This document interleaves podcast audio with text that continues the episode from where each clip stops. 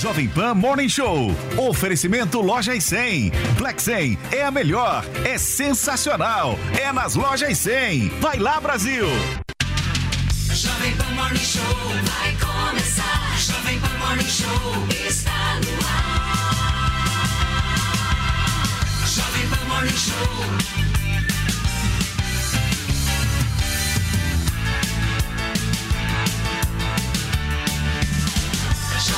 Jovem Pan Morning Show.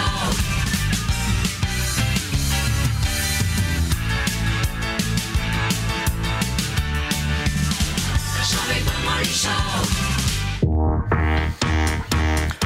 Fala, minha excelência! Ótima sexta-feira para vocês que nos acompanham aqui na programação da Jovem Pan News. O Morning Show tá chegando e discute hoje a possível dobradinha que deverá ser responsável pela economia no próximo governo eleito. Fernando Haddad é cotado para assumir o Ministério da Fazenda e Pércio Arida o planejamento. E ainda, obviamente, tem o gol bonito do Richarlison na Copa do Mundo. Aliás, que golaço ontem, hein, turma? O nosso pombo foi lá e meteu um voleio de PlayStation. Um negócio sensacional que a gente bonito, vai foi trazer aqui nesta sexta-feira. Certo, minha querida Paulinha? Bom dia. Bom dia, Paulo. Tem até trilha sonora pra gente chamar a nossa hashtag de hoje. Vão soltar aqui ou não vão? Olha só que maravilhosa essa trilha, querida. Tem a dança do pombo, gente. Ele marcou. O Richarlison é a nossa tag de hoje e a hashtag meu gol. Garanto que esse é o gol preferido de todo mundo, né, da Copa. Todo mundo adorou esse gol, que é um gol maravilhoso, lindo. A imprensa internacional tá repercutindo toda a estética do gol, né? Foi bonito ali o movimento também. E você pode falar de gol aqui, o gol que você quer, o gol que mais te marcou. E claro que todos os assuntos aqui do nosso Morning Show, hashtag meu gol ao som do pombo, né? Richarlison pombo, Maravilhoso. gente. Ó, Sensacional, Paulinha. Olha só, turma, vamos começar o programa de hoje falando um pouquinho da situação econômica do Brasil, porque o ex-ministro da Educação, Fernando Haddad, do PT, é o mais cotado para assumir o Ministério da Fazenda desse governo eleito. A economia poderá ter uma dobradinha entre Haddad e Pércio Arida, que deve assumir o Ministério do Planejamento. Daqui a pouquinho, a Beatriz Manfredini vai entrar ao vivo com a gente para trazer mais detalhes dessa possível dobradinha que está sendo muito discutida e repercutida no mercado financeiro nesta sexta-feira, a possibilidade de Fernando Haddad e Pércio Arida. Hoje temos aqui no nosso time Zoe Martinez, o nosso Caio Mastro Domênico e aqui ao meu lado Tomé Abduch. Eu não sou Caio, eu sou Felipe Campos. Calma, meu amor, calma.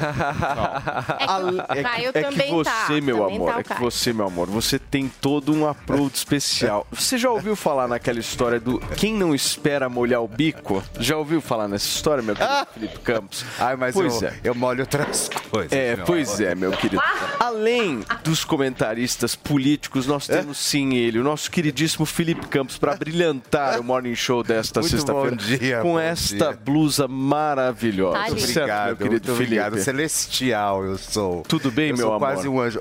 Tudo, e você? Tudo bem, meu amor. Muito Você, por dia, um acaso, pessoal. tem a intenção de comentar sobre Pércio Arida e Fernando Haddad? Você fica à vontade, meu amor, porque aqui você manda. Não, eu quero entrar, eu quero primeiro ouvir dos meus especialistas. Olha o Tomé hoje aqui com essa elegância toda, querido. Tudo bom? Com essa elegância maravilhosa, esse nariz incrível. Eu, eu adorei, porque o belo nariz mesmo. Esse é, um o- belo O nariz, é uma, é uma né? marca de um homem Eu- árabe como eu. Eu só pegaria o nariz. com mais nada. Você sabe que vocês estão- vocês estão brincando aqui com o meu nariz, mas é engraçado, né? Porque hoje tudo é bullying, aquela coisa toda, né? As crianças Você foi podem... muito zoado Eu no fui, passado eu por fui, eu adorava, eu adorava porque eu sentava na frente da sala de aula e o pessoal de trás me chamava e falava, Tomé, a hora que eu virava, a classe inteira caía pro chão. E era divertidíssimo, eu sempre gostei muito dessa Parece o nariz do pombo.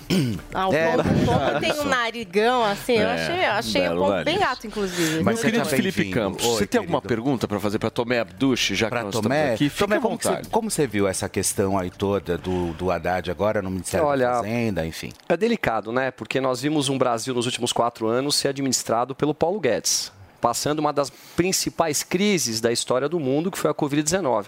E percebemos ações que foram muito importantes para que o Brasil pudesse chegar agora, né, no final do mandato de Jair Bolsonaro, com a economia do jeito que está. Uma economia que está crescendo, é claro, os números mostram isso. Segundo o pa país a passar pela Covid né, na, na, melhor maneira do mundo. E agora nós estamos vendo é, a possibilidade de colocarmos Fernando Haddad. Fernando Haddad, que tem uma formação nós sabemos, né, em, em, em, economia na USP, mestrado em economia, formado em direito, mas que teve a oportunidade de ser prefeito de São Paulo e destruiu São Paulo. Nós sabemos o que foi a gestão do Fernando Haddad aqui no nosso estado de São Paulo e pensar em ter Fernando Haddad para substituir o Paulo Isso. Guedes é uma coisa que nos preocupa muito, porque para onde vai o Brasil? Será que nós vamos voltar lá para trás no período Dilma-Lula, que é o que nós não queremos? Então vamos aguardar, vamos ver o que vem e vamos torcer para que ele coloque alguém que não seja político e sim que tenha a competência, como foi feito pelo último governo, né? O governo Jair Bolsonaro, para poder administrar o Brasil. Então nos preocupa muito tudo isso. Ô bom dia para você. O Lula prometeu que teria um político no Ministério da Fazenda, né? Não temos a nossa Zoe Martinez, daqui a pouquinho ela entra. Oi, oi, Deixa... eu tô ouvindo. Tá ouvindo, Zoe? Então, por favor. Por imagens, a gente tem a Zoe, gente? Tá sem imagem? Eu acho que tá sem é, imagens. Tá daqui a pouquinho eu passo a palavra para você. Deixa eu ver se nós tá temos bom. o nosso querido Mastro. Temos o Mastro, produção? Eu Cadê escuto o... também, mas não me vejo. Daqui gente. a pouquinho. O meu ponto é o seguinte, daqui... fiquem tranquilos. Paulinho Censura não mas, irá Paulo, promover. Essa questão de colocar o Haddad é uma questão que eu acho que quem votou, por exemplo, Lula pensando em frente ampla... Sim. É, pode ter se decepcionado bastante, porque mostra que para um ministério tão importante, que já vem causando tanta instabilidade, ao invés de colocar um nome técnico, opta por um nome mais político.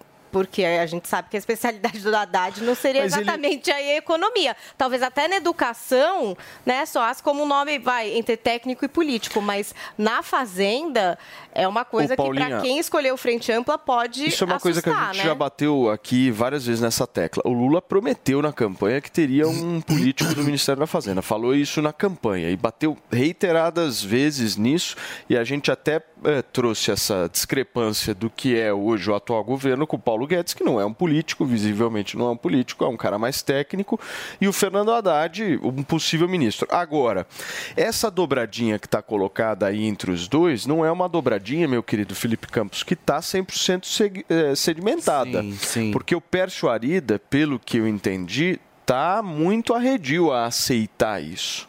Que ele teria que submeter é? e responder ao Haddad. Exatamente. Qual é a intenção, por exemplo, do Lula de colocar um político no Ministério da Fazenda? Eu entendo.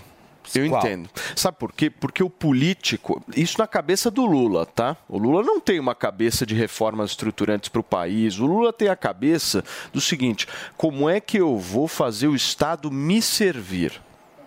Essa é a cabeça do Lula. Lula sempre pensou assim: como é que eu vou fazer o Estado servir aos meus companheiros, servir à minha galera? E o Ministério da Economia é muito simples, o Ministério da Fazenda é muito simples. Você não pode colocar um cara ali que você não possa não controlar. Mas, Paulo, você colocou se, de uma maneira né, delicada o que se, significa um aparelhamento do Estado. Porra, né? É isso. E o que, que o PT dúvida. fez? Aparelhou o Estado. Tomé? Exatamente Eu isso. Eu sou muito honesto. Né? Então, aqui, quando a gente fala em servir, nós temos que pensar em servir a população e não servir um partido político. E aí é por isso que as pessoas estão muito assustadas. Nós estamos vendo decisões né, e, e situações todos os dias que estão afrontando a nação brasileira. As pessoas que olham para o Brasil e falam, bom, para onde nós vamos? Novamente para o mesmo rumo que nós tínhamos anteriormente? Uhum. Estatais com pessoas que não são técnicas? Uhum. Administrar uma padaria é muito difícil. Imagina administrar uma estatal no Brasil com uma pessoa que não é técnica e que é política. Uhum. Então é muito complicado. Eu estou assustado, o Tomé, Paulo. Sabe o que eu, eu acho que ele está pensando? Eu acho que ele está pensando duas coisas. O primeiro, talvez, se ele colocar o Haddad lá, ele está projetando politicamente o Haddad, porque se a gente resgatar na história do Brasil, os ministros da Fazenda vieram a ser candidatos depois, né? No caso, por exemplo, do Itamar Franco, o próprio Fernando Henrique Cardoso, claro. era ministro da Fazenda, sucedeu o Itamar. Trazer né? um protagonismo maior para Exatamente. que não mas... consegue ganhar em pleito de eleitoral, Exato. né? Acaba sempre perdendo. Mas, mas é. o Haddad é o cara do sim, Lula, vocês sim. concordam comigo? Em âmbito de confiança, eu não é, vejo outro que petista que seja o cara 2018, mais né? próximo ali do Lula, entendeu? É, e foi ele que foi o cara para o candidato ao governo de São Paulo também, é. né? Então, quer dizer ele vem aí numa, numa expectativa muito grande. E mais uma vez a gente percebe que a Simone Tebet também está ficando cada vez mais longe, né? Essa é a grande verdade. É, dos outros ministérios. É, do- é para os outros ministérios, não para o Ministério da Fazenda. Mas eu não sei se o, o Haddad ele foi, ele teria essa representatividade, como a Paulinha mesma disse, para o Ministério da Fazenda, que é um que é um cargo extremamente técnico, né? É, teria que ser. É, eu acho, meu querido Tomé, enquanto a Zoe e o nosso mastro não conseguem conectar aqui, nós já temos o nosso, a nossa Beatriz Manfredini, então vamos conectar um pouco a, Bea- a Beatriz Manfredini. Fê, por favor, coloca ela aqui para mim, para que a gente possa conversar um pouco com a Bia, porque ela tem mais informações se isso vai rolar mesmo, né, Bia? Se a gente vai ter essa dobradinha entre Pércio Arida e Fernando Haddad. O que eu li, você me corrija se eu estiver errado, é que o Pércio Arida estava muito arredio em aceitar esse ministério. É verdade isso?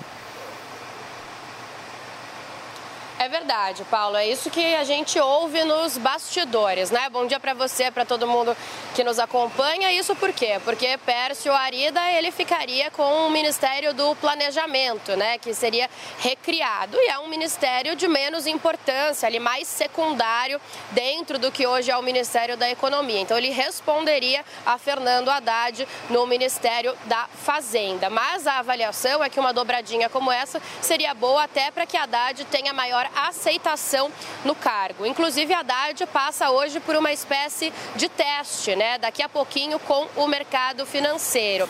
Lula vai enviá-lo agora para um almoço da Febraban, a Federação Brasileira de Bancos. São só dirigentes de bancos que vão participar desse almoço. E como Lula continua em repouso depois de passar por aquela cirurgia na garganta, ele manda Fernando Haddad agora então como representante. Esse almoço começa agora às 11 horas da manhã no Itaim Bibi, conta com a participação, por exemplo, entre 350 convidados do presidente do Banco Central, Roberto Campos Neto. E Fernando Haddad deve inclusive discursar. E aí o que, que se fala sobre isso? Que é, esse discurso de Haddad, a participação dele ali vai servir como uma espécie de termômetro para entender né, se ele está bem colocado ali para ser ministro da Fazenda ou não. Mas essa é uma ideia que vem pipocando com mais força para Lula desde que Haddad acompanhou o presidente eleito na COP 27 no Egito. Dando tudo certo, a tendência é que Haddad comece a dialogar mais com o mercado, com pessoas da área aí nos próximos dias e eles vão tentar insistir sim nessa dobradinha com Pércio Arida. É, eu comentei então que Haddad vai como representante de Lula. Lula está em repouso, está na casa dele aqui em São Paulo, na Zona Oeste, ali em Alto de Pinheiros. Mas hoje ele tem uma agenda um pouco mais intensa, já mesmo dentro de casa, uma agenda interna. Ele vai receber os senadores Wellington Dias e Jacques Wagner para conversar sobre o nome do ministro da Fazenda e também sobre a PEC da transição. A avaliação dos senadores é que é necessário logo um nome para o ministro né, da Fazenda para conseguir até destravar a PEC da transição. Então eles querem que Lula decida logo. Há uma previsão que ele comece a divulgar alguns nomes no início de dezembro, quem sabe lá para o dia 10 de dezembro. Além disso, Lula também se encontra ainda na casa dele com Geraldo Alckmin e Gleisi Hoffmann. Aí, entre outros assuntos, eles vão discutir também os nomes do grupo de trabalho da defesa. É o último dos 31 grupos que ainda não foi divulgado. Então, eles devem decidir ainda hoje, sexta-feira, os nomes de quem vai participar desse grupo de transição. Paulo. Muito bem, Bia, obrigado pelas suas informações. A Beatriz Manfredini, diretamente aqui de São Paulo, contando um pouquinho pra gente como é que será a agenda desse governo de transição no que se refere à área econômica. Valeu, Bia. Nós temos agora a Zoe Fê. Por favor, conecta a Zoe aqui para mim para que a gente possa conversar um pouquinho sobre essa possível dobradinha. Você me ouve, Zoe? Bom dia. Bom dia! Estão me ouvindo? Sim, Agora por sim, favor. tá ótimo. Saudades da Oi, cubana. gente, bom dia aí, todo mundo do estúdio, a nossa audiência e ao Tomé. Parabéns aí ao Morning por trazer essa pessoa brilhante, sou um fã. Bom dia, Zoe. Tomé. Obrigado, querida. É um prazer estar aqui com vocês. Bom, gente, eh, já era imaginado que pro, pro Ministério da Fazenda seria o Haddad, né? Grande aliado aí do PT, uma pessoa leal ao Lula. Então era já imaginado. Agora, o histórico do, do Haddad é do pior prefeito da história de São Paulo, não conseguiu nem se reeleger. Tem um vídeo que está sempre circulando na internet dele falando que fez dois meses de economia, apenas dois meses de economia E ele falou no vídeo que colava para passar nas provas. Ai, que lindo. Então, esse vai ser aí o nosso ministro da. Fazenda, uma pessoa que mal entende sobre economia. Muitos criticavam o Bolsonaro, falando que ele falava errado, que ele não sabia se expressar, que usava as palavras erradas, que era ignorante, que não entendia sobre as coisas. Mas o Bolsonaro, ele fez uma coisa que é, a isso se deve o sucesso que teve o governo do Bolsonaro na questão da na prática, né? As coisas que o governo Bolsonaro conseguiu fazer na economia, principalmente, apesar de todos os empecilhos aí no, no, no caminho. Que o Bolsonaro, ele não é a pessoa mais inteligente, mais culta do mundo, mas ele se cercou de pessoas técnicas, pessoas que entendem né, do assunto. É, não dá para comparar um Paulo Guedes da vida com o Haddad, minha gente. Então, já começamos a ver aí, de cara, que a diferença, a principal diferença entre o governo do Bolsonaro e o governo do Lula. O governo Bolsonaro não era a troca de favor, ah, faz isso aqui para mim que eu te dou esse cargo, eu te coloco como ministro porque você é meu amiguinho. Não. O governo Bolsonaro eh, se pautou, tomou decisões a partir de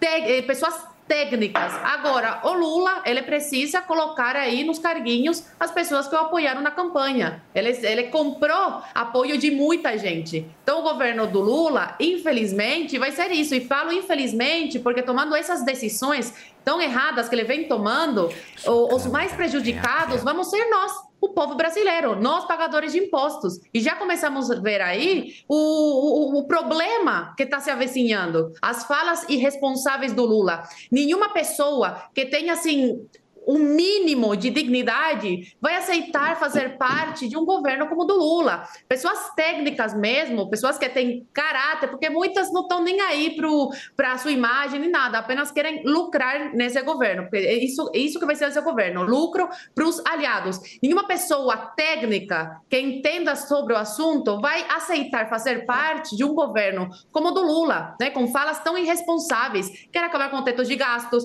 é, é contra as privatizações, quer parar as privatizações, contra o mercado. Tá aí o resultado, o dólar está nessa altura, a bolsa despencou e o homem mal assumiu. Né? Ainda a faixa nem foi passada a ele e ele já está causando esse estrago. E ainda quer revogar a reforma trabalhista, ou seja, só retrocesso ao país. Nenhuma pessoa que preze pelo seu nome, que entenda o mínimo sobre economia, vai fazer parte, vai aceitar fazer parte de um governo como o do Lula. Então, o que resta ao Lula é colocar aí os seus aliados que não entendem nada de nada, porque não são pessoas técnicas, são apenas aliados políticos, e o futuro do Brasil é o caos.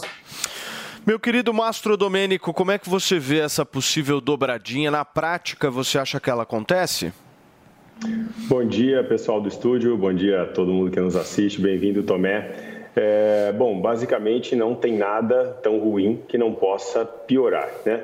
É, o Haddad, especificamente, é, foi rejeitado, teve as suas ideias rejeitadas todo o povo de São Paulo, não conseguiu ser eleito. Então agora vem o, o eleito presidente Lula com toda dificuldade de uma pós-campanha questionada pela população, onde a população está nas ruas contra o modelo de governo cleptocrata historicamente praticado pelo PT e coloca um aliado político que teve as suas ideias rejeitadas pelo povo no governo de São Paulo para um ministério de tamanha importância, sinalizando que o modelo Lula de governança retornou, que é um modelo político, é um modelo de troca de favores e é um modelo para executar a ideologia do partido e não é um modelo econômico em prol do Brasil, do desenvolvimento e em prol da população. É muito triste para nós, eleitores, assistirmos o reaparelhamento do Estado com os amigos do rei. É isso que tem acontecido em todos esses nomes que vêm circulando aí, nesses inúmeros nomes, né, infinitos nomes que não se acabam nesse governo de transição. E é óbvio que o mercado não enxerga isso bem. O mercado somos nós, somos pessoas. Pessoas que compram, pessoas que vendem, pessoas que consomem, pessoas que investem, que geram emprego, que acreditam no país, passam a perder a, a sua crença no desenvolvimento do país. Por quê? Porque todo ministério, todos os nomes, ou estão envolvidos com corrupção, ou são os amigos do, do rei, que tomarão é, para si todo o poder econômico para assim distribuir cargos, distribuir estatais, distribuir uh, to, todo o dinheiro do nosso governo, como bem já fizeram no passado. Né? Uh, também temos que lembrar que o Haddad, especificamente, uh, durante a campanha, teve suas ideias rejeitadas porque eram ideias radicais inclusive de desapropriação de terras que não cumprissem a sua função social. Foi isso que ele disse em cima de um trio elétrico, né? E repercutiu muito negativamente. Talvez por isso até é, seja um dos motivos que ele não tenha sido eleito. Agora, o Pércio, o Pércio fez parte do, do desenvolvimento do Plano Real, já participou do BTG, é um nome razoável dentro do que tem hoje disponível, né? É muito difícil a gente chegar próximo a um Paulo Guedes. Paulo Guedes deu um show é, de desenvolvimento do nosso país, enquanto o resto do mundo mergulhava em crise, o Brasil saía respirando no pós-pandemia. Então, qualquer nome que venha, infelizmente, não fará altura ao presente que o Paulo Guedes deu ao país, né, que era a superação de uma crise econômica em, em um final de uma pandemia. É, agora, realmente, o que fica explícito para nós, enquanto sociedade, é que o aparelhamento do governo Lula está muito claro. Está muito claro que o que será cumprido será a função ideológica do governo, a função ideológica do Partido dos Trabalhadores e não nomes técnicos. Paulinha, você tem pergunta? Não, é só para a gente agora. é, A Bia trouxe uma informação legal de que agora o Haddad participa né, dessa reunião com a Febraban, enfim, com um monte de gente que representa ali o mercado e que ali ele pretende discursar. Então, acho que esse vai ser um momento importante de ver o que é, É. que vai estar na fala do Haddad, né? Se ele vai insistir, por exemplo, nos discursos que o Lula fez e que tumultuaram o mercado, ou se ele vem com um discurso mais pró-mercado, digamos assim, para apaziguar esse mercado. Vamos esperar esse discurso, então, do Haddad para entender melhor como é que está a movimentação das peças, Paulo. A gente chegando perto do Natal, né, poderia realmente haver essa transformação aí da água do vinho, porque estamos chegando próximo à Santa Ceia. Mas eu acho muito difícil acontecer uma guinada, até porque eh, o Haddad já deixa bem claro qual é o sistema de governança dele, qual é a ideologia dele e como ele eh, emprega isso no seu modelo de governo, né? Tá aqui São Paulo que ele deixou a prova para nós. Muito bem, gente, nós vamos falar daqui a pouquinho da saída de Alexandre Frota da equipe de transição. Vocês estão sabendo disso? O Frota ficou, sei lá, dois dias, é isso? E vazou, mas a gente vai entender melhor um pouquinho o porquê dessa saída de Alexandre Frota daqui a pouquinho. São 10 horas e 22 minutos para vocês que nos acompanham. Agora eu preciso dar um recado fundamental, meu querido Andrade. E aí, meu querido Você tá vendo que o Ah. nosso Tomé tem um nariz bem avantajado. certo. E nesse ponto, muitas pessoas elas têm uma, uma, uma questão de um, um nariz que, que possa ajudar nessa formatação toda. Né? Exato. Agora, não é porque o Tomé tem essa beleza que Felipe Campos já destacou que ele não precise usar Hervix. Você concorda comigo? Eu concordo, viu, Paulo? Eu já tô vendo ali uma certa necessidade, uma ele tá necessidade. precisando. precisando, eu tô precisando, É, o estresse, sim. Né? O estresse, É o estresse, né, é o estresse, O estresse é o faz cair cabelo, hein? Vou falar pra você. A Paulinha até comentou ontem, É né, Paulinha? verdade. Estresse faz cair cabelo, hormônio em mulher faz cair cabelo. Exatamente. Tem várias situações que realmente começam a enlouquecer, né? A gente olha no travesseiro, olha no ralo e aquele cabelo indo embora e a preocupação chegando, né? Exato. A dica que eu dou pro pessoal de casa, Paulo, é ligar agora. Sabe por quê que eu vou falar isso? Ligar agora pra onde? Pro 0800 020 1726. Gente, liga. Por quê?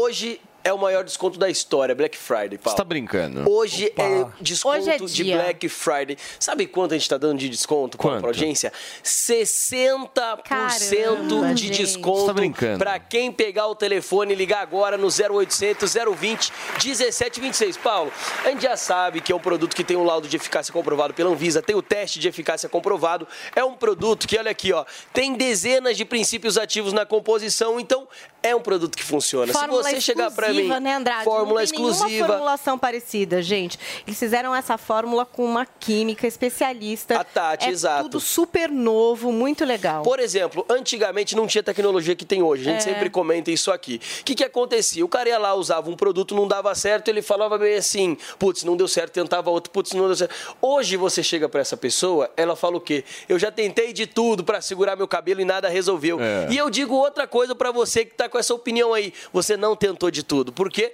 Porque você não adquiriu o Hervik. Como eu acabei de mostrar, são dezenas de princípios ativos pra ajudar você aí que tá perdendo o cabelo, que tá ficando careca, que tende a ser calvo, careca. Já pega o telefone, gente. Já liga no 0800 020 1726. Liga agora, aproveita hoje que é Black Friday, 60% de desconto pra Caramba, toda a audiência que ligar agora no 0800 020 O 1726. Andrade, eu não me lembro da gente ter dado um desconto Nunca Não, foi dado. nunca foi dado esse Nunca foi dado. Nem na Black Friday do ano passado, viu? A Black Não, Friday do ano passado foi lembro. metade do preço. Mas eu vou Foi falar uma 50%. coisa, o Andrade, ele não trouxe nada pra eu oferecer de brinde, eu acho um absurdo.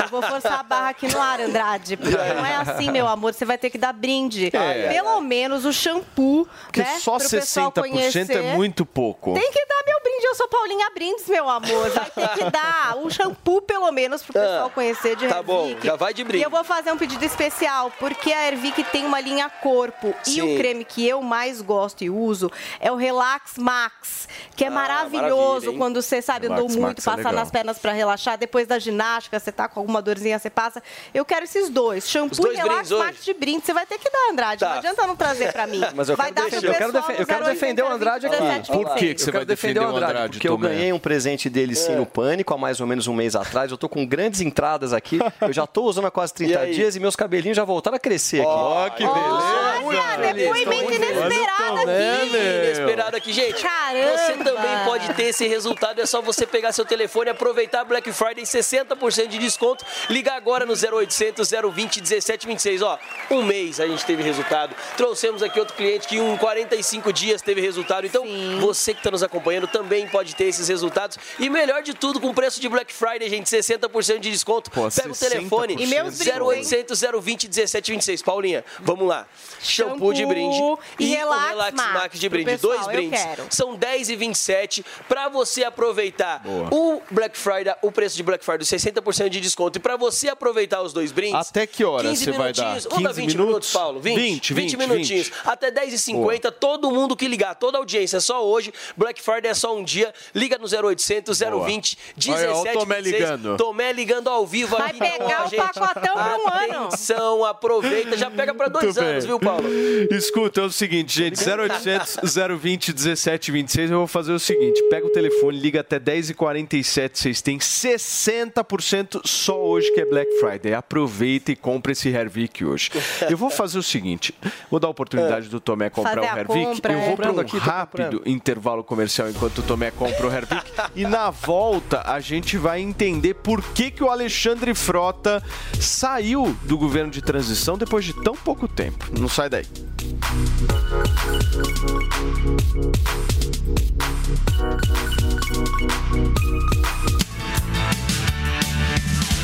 Jovem Pan Morning Show. A época mais aguardada do ano chegou e você não vai ficar de fora dessa, né? A melhor plataforma de educação online liberou descontos de até 80% em todos os seus cursos. Aprenda sobre mercado financeiro com Pablo Spayer, finanças com Samidana, empreendedorismo com João Kepler, copywriting com Rafael Albertoni e muito mais. Essa é a sua chance de desenvolver novas habilidades com profissionais que têm experiência na prática. Acesse www.newcursos.com.br.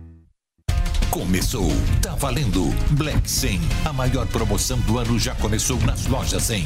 É a sua chance. As lojas 100 já derrubaram os preços para você comprar mais fácil ainda e ser feliz agora, porque a Black 100 já está acontecendo em todas as lojas 100, com ofertas espetaculares, preços e planos impressionantes. A Black 100 já começou. Não deixe para última hora. Black 100. Aproveite agora nas lojas 100.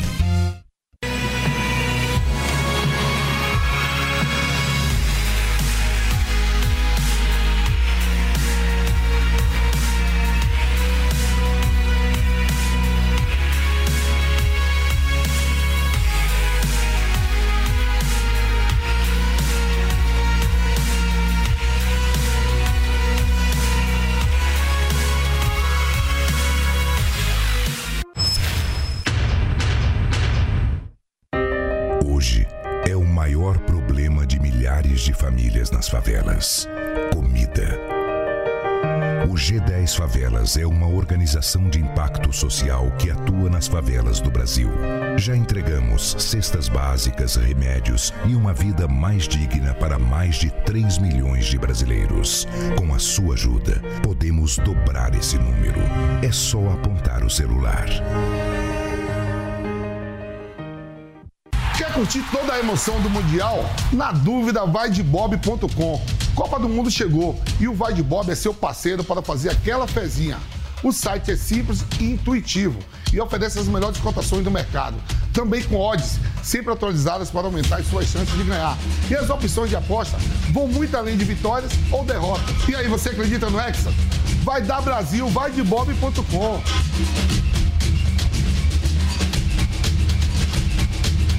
Olá, mulheres positivas. Essa semana vou receber a CEO da Atom SA, Carol Pfeiffer. Em nenhum momento meus pais bateram na tecla você tem que ganhar dinheiro, você tem que ser Não. bem sucedida. Mas eles sempre me incentivaram a ter uma relação com o dinheiro. Se a gente falar sobre dinheiro, falar sobre empreendedorismo e falar sobre política dentro de casa, mudou o país. E a mulher tem esse papel. Mulheres positivas. Todo domingo, às 5 da tarde. Tim e Mulheres Positivas. Um app com oportunidades para todas. Muito bem, são 10 horas e 31 minutos. Minha querida Paulinha Carvalho, vou ser muito sincero com você. Felipe Campos, com você também, meu querido. Eu nunca tinha visto o Alexandre Frota não aguentar pressão. Mas dessa vez parece que aconteceu, querida. Me explica um pouquinho mais. É, ele acabou desistindo, né, de fazer parte da equipe de cultura da transição de governo. O Alexandre Frota, que é, fez lá uma série de tweets.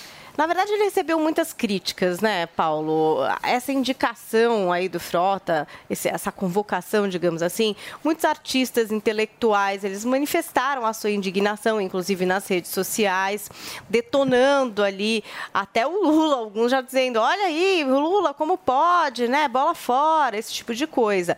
O Alexandre Frota, que é ex-apoiador do Jair Bolsonaro, e que nas suas redes se disse vítima de preconceito e explicou que a recusa é para evitar problemas. Eu vou ler aqui alguns tweets do Alexandre Frota para vocês o que é que ele falou sobre esse caso. Então ele pôs lá, ó, fala pessoal, tenho visto os ataques covardes e preconceituosos que eu tenho recebido por ter sido convidado para a transição na cultura. Ataques inclusive à minha família. Vem uma ala de esquerda, sapatênis do Leblon. Não é você, viu, Paulo, que você é sapatênis aqui da Faria Lima. É um outro tipo de sapatênis você. Aí ele continua, o preconceito está na transição que fala em um país plural e segue. O, preconte- o preconceito está na cabeça deles que falam da diversidade, de oportunidades para todos, de respeito às diferenças, sem julgamentos. Não é bem assim. Como eu estou de boa e não quero problemas, vou ficar com a minha família e declinar o convite. Obrigado, disse aí o Alexandre É, Frota. eu acho que E aí, isso tem, eu acho que isso tem a ver porque começou muito barulho, né? Ex, ex-ator pornô, aquelas histórias todas, todas que o povo, né, que o, o público começa a trazer tudo à tona, né? Então, quando ele fala justamente sobre preconceito, sobre essa história toda, ele se refere a isso, né? Então, assim, olha, o Frota é um amigo pessoal. Eu gosto muito do Frota. Não sei se politicamente ele fez um bom trabalho, que eu saiba, não. Mas que ele, sem dúvida alguma, é um cara, é, gente boa comigo sempre foi. Então eu gosto do Frota, mas eu acho bom ele dar um tempo com essa história de política, sabe? Agora, durou quantos dias? Dois dias, é isso? É, acho que ele talvez não tenha nem conseguido contribuir com nada, né? É, inclusive, depois ele fez uma série de outros tweets é, falando do envolvimento ali em projetos, como do Paulo Gustavo, da Lei Aldir Blanc, que ele estava participando disso. Então, na verdade, que ele já estaria incluído né, em questões culturais e tal. Ele trouxe até um panorama, a gente vai trazer um pouquinho mais para frente aqui, é, de algumas coisas que ele acha que essa equipe de transição poderia estar atenta. Enfim, mas acabou mesmo que desistiu, como ele diz, para não arranjar problema, não O é que, que verdade? você acha, Tomé?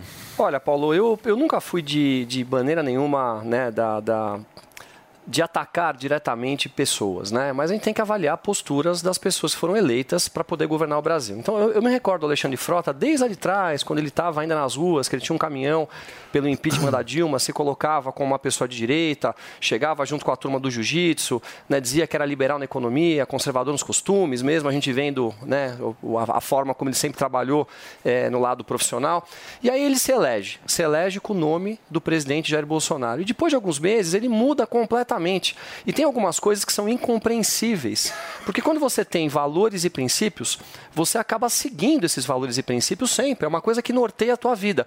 E ele passou a criticar tudo que era do governo Jair Bolsonaro, não somente as coisas É, que ele julgava legal, é. coisas ruins, porque houveram coisas maravilhosas no governo. Claro que tiveram coisas que podiam ter ser feitas, ser feitas de uma maneira um pouco melhor, claro que sim, mas ele criticava tudo, passou a bater em todo mundo, os bolsonaristas passaram a ser loucos, né, raivosos, agressivos, e aí de repente ele muda de lado e ele participa do início aí da transição do governo Lula, que ele tanto criticou no passado, né, um governo que nós sabemos o que, o que fez pelo Brasil. Então ele está pagando o preço das suas atitudes, e as coisas na vida têm consequências. Por isso que eu digo, a tudo que está acontecendo agora, ações estão sendo tomadas, arbitrariedades, posturas de pessoas que não ficam né, dentro de uma linha e que cada hora estão de um lado, dependendo de onde o governo vai, as coisas têm consequências. E o tempo vai mostrar isso para todo mundo. Ô Zoe, você acha que o Alexandre Frota desistindo melhora a equipe de transição de alguma forma? Seu microfone, minha querida cubana. É um favor que ele faz não só à direita, mas também à esquerda, porque olha, aí uma pauta que uniu, por incrível que pareça, a direita e a esquerda. Nem a esquerda quer esse homem. E é engraçado, Paulo, ele falar sobre preconceito, que as pessoas têm preconceito com ele. Quando ele vai se referir a mim, ele fala a cubana do Morning Show. Ele não, ele não me chama pelo nome. Ele me chama de cubana. Então, por aí já dá para ver aí o preconceito, como ele abomina o preconceito. Quando as pessoas se referem a mim assim, dependendo do, do tom que a pessoa usa, você avalia se é por carinho, como o Paulo Matias faz, ou se é para tentar diminuir a pessoa de alguma forma, né? Que não tem outras características, então vou chamar ela de cubana e pronto, não vou chamá-la pelo nome. Então é engraçado o Frota fazer isso. Gente, melhora, claro que melhora. O, o Frota, é, não dá, é, assim, outro dia eu me referi a ele como ator pornô e tudo mais, mas eu entendo que todo, todos nós temos um passado, né? É, e pode ser que eu tenha até me cedido, né? Chamando, chamando é, dessa forma e diminuindo apenas o Frota a isso, a um É. ator pornô. Todos temos um passado, pode ser que ele não tenha orgulho do passado dele, mas a gente tem que avaliar também o Frota como uma pessoa técnica. O Fro- o Frota não é uma pessoa técnica, o Frota, Sim. pelos tweets que ele faz, pela. Eu já convivi com ele na Câmara quando eu era assessora. Você vê que ele não tem bagagem, que ele não tem nada a oferecer à política no país e muito menos à cultura. Ele não é uma pessoa que tem cultura. O que ele pode agregar, né, ao Ministério da Cultura? Nada. O cara só xinga, ofende as pessoas no Twitter. É, me fale os clássicos que ele conhece, o que ele quer fazer de diferente na cultura do Brasil. Aí, quem sabe, ele pode ganhar um pouquinho, um pouquinho de respeito. Mas até agora, ele só mostrou essa, essa forma tosca de fazer política. E além disso, as pessoas não confiam nele, nem a direita nem a esquerda confia nele, porque ele já, como o Tomé trouxe, ele traiu as bandeiras que ele defendia lá atrás, que a gente nem sabe se ele de verdade acreditava no que ele defendia ou se só se aproveitou aí dessas pautas para se eleger na onda Bolsonaro. Então, a história está mostrando que os brasileiros não têm mais memória curta. Os brasileiros estão atentos, né, ao que os candidatos defendem e depois de eleito, o que eles fazem. Então, muitos depois de eleitos mudaram o seu discurso. O Frota foi um desses. E a história não perdoou nenhum. Todos que traíram o Bolsonaro estão aí no buraco, não conseguiram se reeleger. Por quê? Porque traíram as suas convicções e principalmente os ideais do povo brasileiro, que foi quem nos colocou lá. Ô Mastro, você acha que de alguma forma o Frota ainda vai continuar na política depois dessa? Ah, eu acho que primeiro a gente precisa restabelecer a verdade, né? O Alexandre Frota não desistiu. ele foi desistido, no caso, desistiram ele, né? Porque eh, o Alexandre Frota, ele se elegeu, como bem disse, às costas do nome do Bolsonaro, como vários fizeram, como Joyce fez, como Dória fez. Eh, então, eh, o resultado das urnas do Alexandre Frota, a recusa pelo povo, é justamente mostrando que não tem lugar para traidores, traidores de ideias, não é traidores de pessoas. Então, o Ale- o Alexandre Frota acabou traindo ideias do povo. O povo não perdoou. Agora, o que é mais evidente né, nessa recusa do PT é porque mostra que não há lugares para traidores do povo, nem mesmo nas alas mais radicais, é, como a ala do PT. Ou seja, nem o PT aceitou o Alexandre Frota no, no, no governo de transição. É, e também é bom a gente dizer que o- os maiores feitos do Alexandre Frota na vida política, primeiro foi apoiar Bolsonaro e segundo foi se opor ao Bolsonaro. Porque o Alexandre Frota, ele só sai o nome dele na mídia enquanto parlamentar ou foi no início quando ele foi eleito apoiando o Bolsonaro, ou foi depois colocando eh, o nome aí na- do, do Bolsonaro na sua boca para fazer todos os tipos de crítica ao governo. Então, eu não vejo o Alexandre Frota numa continuidade de carreira política, a não ser sendo colocado man- eh, em troca de favores em alguma secretaria, em algo que o beneficie né, eh, financeiramente e, e vá contra a vontade do povo brasileiro, porque o povo já deu o recado. Alexandre Frota, você não será eleito, os seus ideais não são compatíveis com o povo brasileiro e o povo brasileiro não perdoa a traição. Você pediu, Tomé? Seria importante, Paulo, a gente discutir um pouquinho preconceito. Porque eu fico pensando aqui, né? Por que, que se tornou uma sociedade tão preconceituosa? E eu me recordo aqui um pouco no passado. É, eu cresci, eu sou de direita, liberal na economia, conservador nos costumes, e eu cresci é, vendo a Rogéria, que eu adorava, todos os dias na televisão. Eu cresci ouvindo é, Cazuza, que era gay. Eu nunca tive preconceito em relação a isso, eu nunca vi minha família ter preconceito em relação a isso. Outros artistas renomados internacionais que eram gays. Nós tivemos uma educação, né, eu que sou da geração dos anos 70, a qual eu não me recordo de, de ter visto preconceito dentro da minha casa. E tudo virou preconceito no Brasil. Tentaram separar a nossa nação entre nós e eles, entre negros e, e brancos, ricos e pobres, homossexuais e heterossexuais. E eu acho que isso é uma coisa muito nociva à nação brasileira. E eu não vejo na direita, pelo menos a direita que eu participo, nenhum tipo de preconceito. Eu nunca vi nenhum tipo de Ô, Tomé, preconceito. mas eu acho que o que o Frota tá falando, pelo menos o que eu entendi, vocês me corrijam se eu estiver errado, mas seria o preconceito dele ter sido ator, Ator pornô, pornô. e por ele ter sido ator pornô, ele não tem Não- legitimidade para falar de cultura. É, isso que eu, entendi. Eu não entendo É, foi- muito eu dessa maneira. isso. Eu acho que ele se sentiu é, num num preconceito de ter um passado, independente se ele foi ator pornô, se ele não foi, e, e- e- e numa entrada dentro de uma esquerda, a qual ele sempre participou da direita. Então, assim, é, é um preconceito em relação à pessoa dele.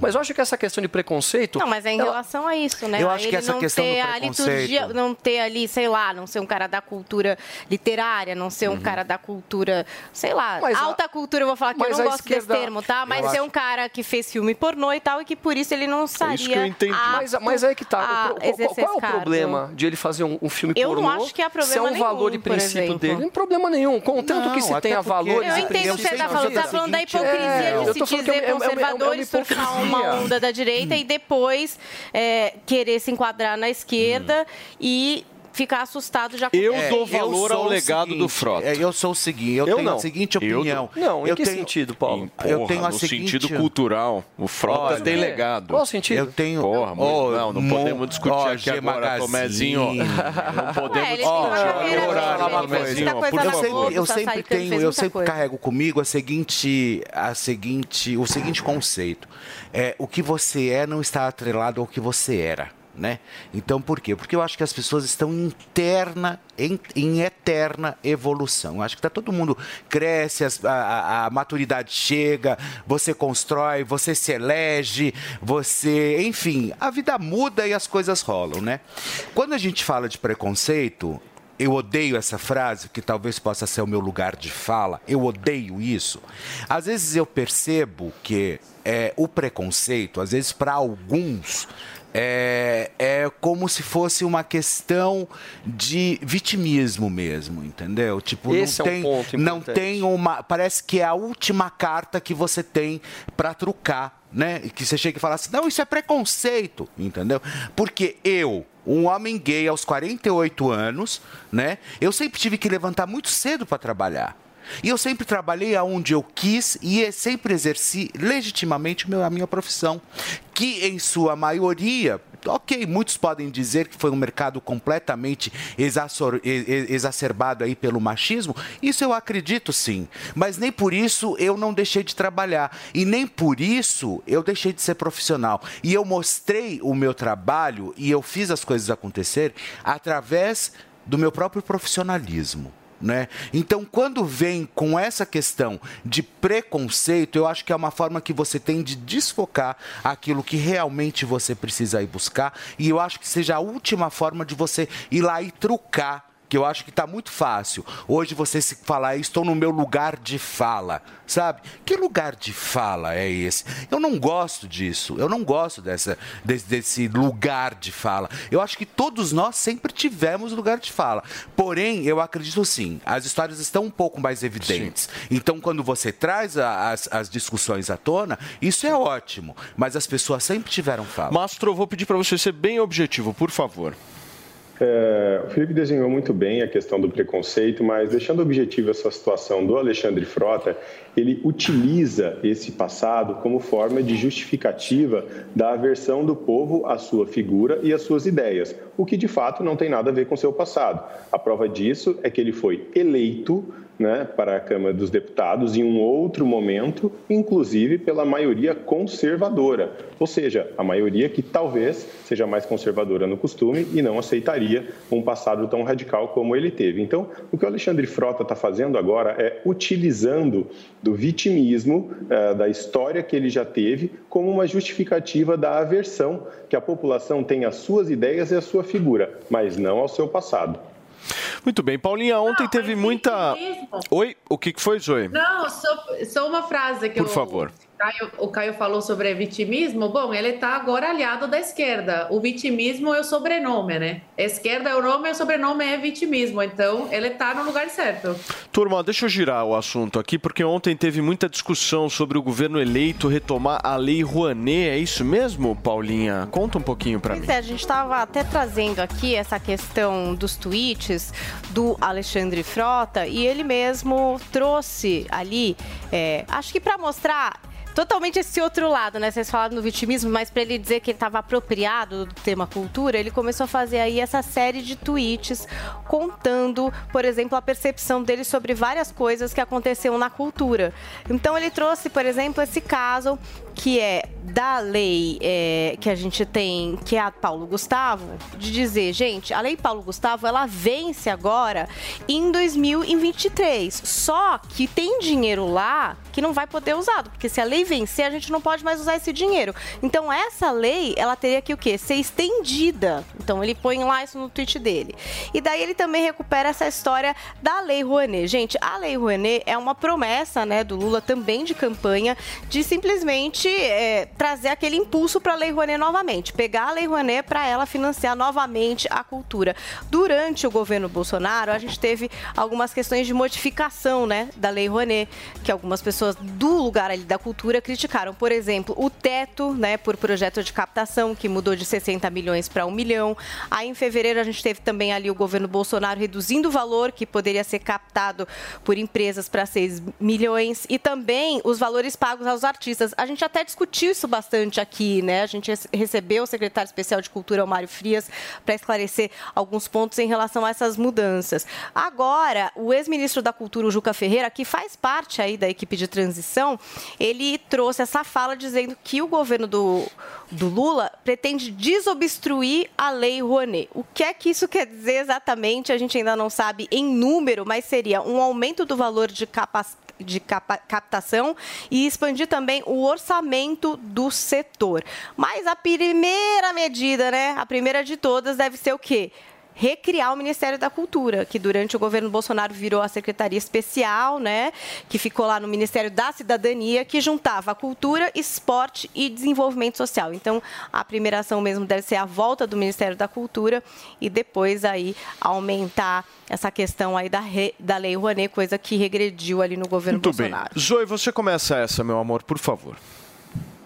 E viva a volta da mamata. É para isso que o Lula quer acabar com o teto de gastos, para ter dinheiro para dar para esses artistinhas que o apoiaram aí na campanha. Agora tá explicado porque a grande parte dos artistas apoiam o Lula, né? Para ganhar o dinheiro, porque com esse dinheiro da Lei Rouanet, eles não, eles não enviam esse dinheiro para os artistas de pequeno porte, aqueles menos conhecidos, aqueles mais do, do teatro e não da televisão. Não, esse dinheiro, os, os que mais foram beneficiados são atores da Globo, atores que não precisam de dinheiro da Lei Rouanet, mas que são beneficiados. Não é para o povo brasileiro, não é para os mais pobres, não é para o mais pobre da, da, da favela comer picanha. Não é para isso que o Lula quer acabar com o teto de gastos. O Lula quer acabar com o teto de gastos para ter dinheiro para bancar todos os que apoiaram o seu, a sua candidatura agora nessa última eleição. É para isso. Dinheiro, dinheiro do povo brasileiro indo para pessoas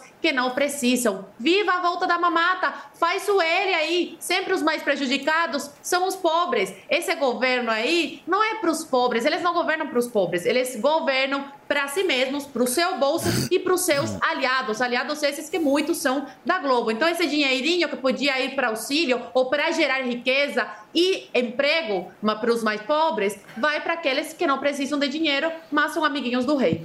Mastro, você me pediu? Isso, era justamente para falar sobre isso, né? Eu queria fazer, deixar uma pergunta aqui. Quem é um artista que realmente precisa de um incentivo público para iniciar sua carreira que capta 60 milhões de reais?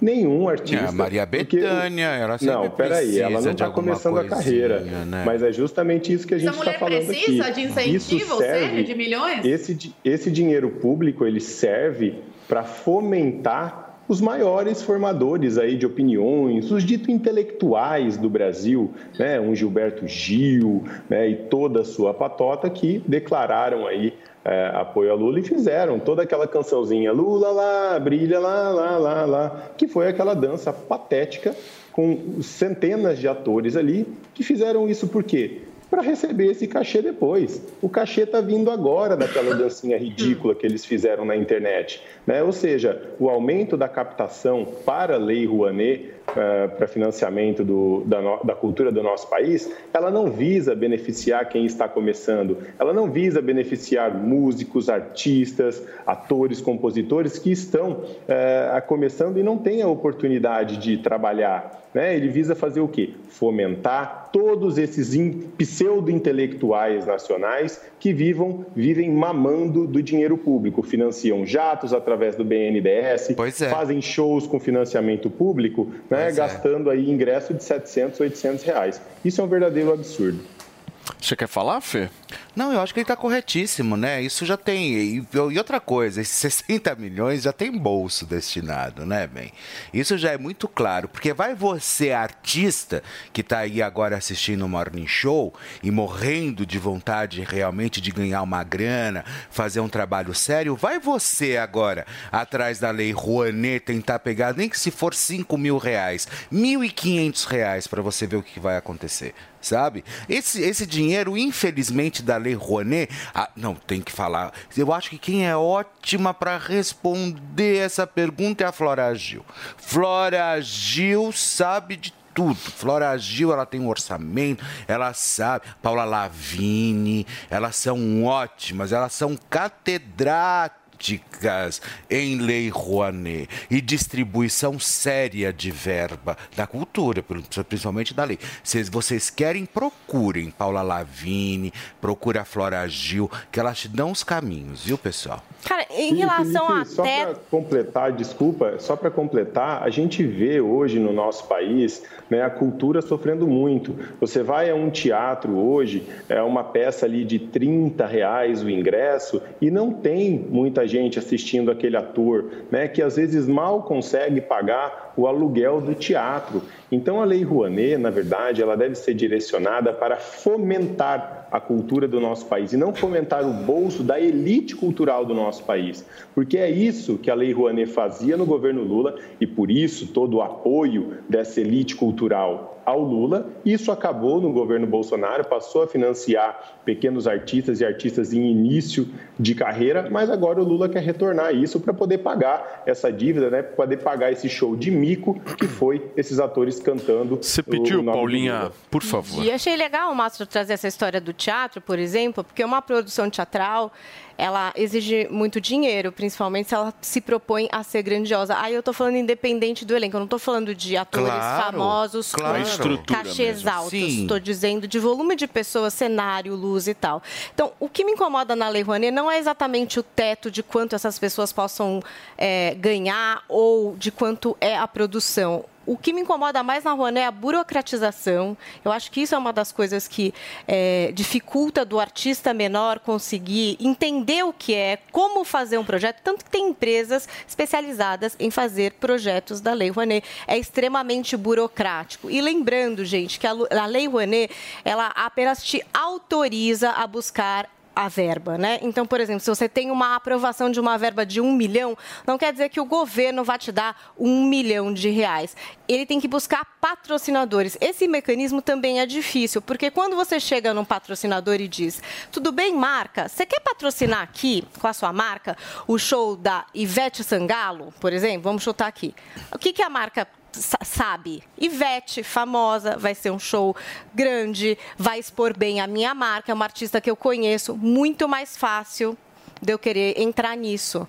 Quando é um artista pequeno, não tem essa facilidade. Então, às vezes, ele até consegue a aprovação da Rouanet, mas ele não consegue a empresa para colocar o dinheiro, porque a empresa também passa por todo um processo, porque é um dinheiro que era de imposto, que ele vai direcionar um projeto um a um de projeto de maneira. Também necessário, precisa né? de um monte de burocracia. Então, assim, é, o meu ponto em relação à Rouanet não é nem o teto, é o quão burocrático é e o quão mais fácil é dos grandes é, cantores, artistas serem escolhidos e preteridos aos pequenos. Sim. Eu acho que é mais um mecanismo do que a questão do teto ou da mamata, entendeu? Você tocou num ponto importante. Paulinho, olha, a Lei, a Lei Rouanet foi criada em 1991 e, inicialmente, ela previa né, a isenção de impostos para quem quer investir em cultura. E nada mais é do que um apoio a projetos culturais. Olha um dado que eu tenho aqui do próprio governo. De 2006 a 2017, o governo federal destinou 13 bilhões ao segmento de cultura. Aí você, você 13 que agora, bilhões. Você, você que é agora que vai, é, vai assumir em março, por que, que você não monta um departamento de fiscalização da Lei Rouanet? Porque eu acho isso importante. Eu- eu acho Ele que a vai cultura- aqui em a São Paulo. cultura É, não, aqui é- em São é. Paulo, mas assim, mas o que ele pode fazer é uma. Principalmente para os artistas aqui em São Paulo. Felipe, sabe? é muito importante investir em cultura. É importante, não tenha dúvida, ainda mais um, num país como o Brasil, né, que a gente tem tanta A cultura é uma diversidade, indústria, tanta gente. coisa Às bacana, vezes as pessoas mas isso acham aqui que é fazer mas de esta miçanga, lei sabe? que foi utilizada lá atrás, ela foi destinada de uma maneira totalmente errada no país. Ela foi destinada para os amigos do rei poderem Sim, fazer sim. o que eles queriam com esse dinheiro. Lógico. Eles viviam da lei Rouanet. Então é importante a gente explicar direitinho para quem está nos escutando que ninguém é contra a lei Rouanet. Ela deve existir, mas ela deve ser colocada com critério, de uma maneira a beneficiar aquele artista que realmente está começando a carreira dele. E não esses artistas que já têm projetos bilionários acontecendo, estão todos ricos e se utilizam de uma maneira errada desse dinheiro. O que acaba acontecendo com isso? O que nós sabemos que acabou não acontecendo no governo Jair Bolsonaro, que levou tudo para o outro lado. Quer dizer, foram dois extremos.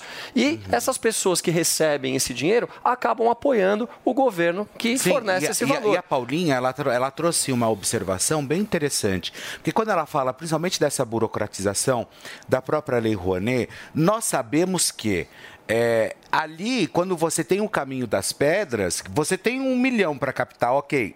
Mas você não tem um patrocinador? E aí?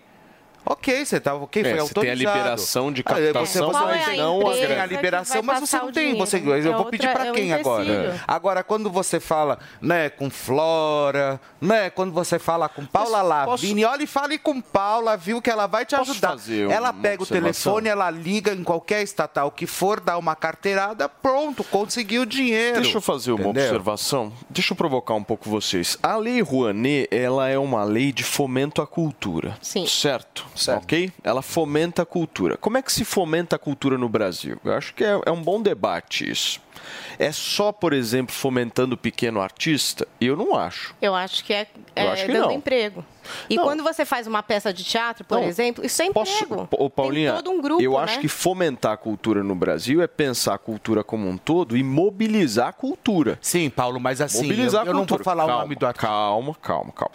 Mobilizar a cultura. Então, por exemplo, eu entendo que o Felipe está falando da questão dos excessos e tal, mas, por exemplo, eu não vejo problema nenhum você ter eventos que sejam culturais, os artistas grandes receberem por isso e as milhares e milhares de pessoas que forem a esses eventos assistirem e terem um evento que seja obviamente gratuito, proporcionado por essa lei através do fomento à cultura. Você está dizendo de bilheteria e, e, e Rouanet ao mesmo tempo? Eu acho, eu É. acho que faz sentido. É, Nós estamos fomentando a cultura. Isso, Isso pode, pode ser ser- interessante. É o que acontece. Por Não. exemplo, uma Ivete Sangalo que vai fazer um show. Aí a gente pode discutir o valor, se é muito, se não é e tal. Mas, obviamente, com um artista grande vai ganhar bastante. Isso é óbvio. Eu, pelo menos, acho. O cara não vai cobrar pouco. E assim. É, ele tem um cachê, né? E assim, ele, ele- pela lei Rouanet, obviamente que ele não está cobrando o ingresso das Você pessoas. está falando de fazer de ser Certo? gratuito. É, exato. Aí eu não eu vou falar o nome da can... eu não vou falar o nome da cantora, mas acontece que ela pegou simplesmente, né, antes, né, no governo Dilma, enfim, ela pegou 26 milhões de reais para fazer uma turnê, fazer uma turnê no Brasil. Fez dois shows. É, isso aí é. Isso Ah, aí mas é daí é bem desvio Mas até são do essas desvios, né? Então, essas aí, é aí, de então, e assim, isso pra mim, inclusive eu amava essa cantora e a partir daí eu comecei a odiá-la, na verdade. Porque eu acho que isso, quando você faz isso, você tá assassinando, você tá tirando a possibilidade de outros grandes espetáculos, mesmo como você trouxe, e falando dessas magnitudes que nós temos, de poderem trabalhar, de exercer legitimamente o ofício. Sabe, aonde? Aonde está que?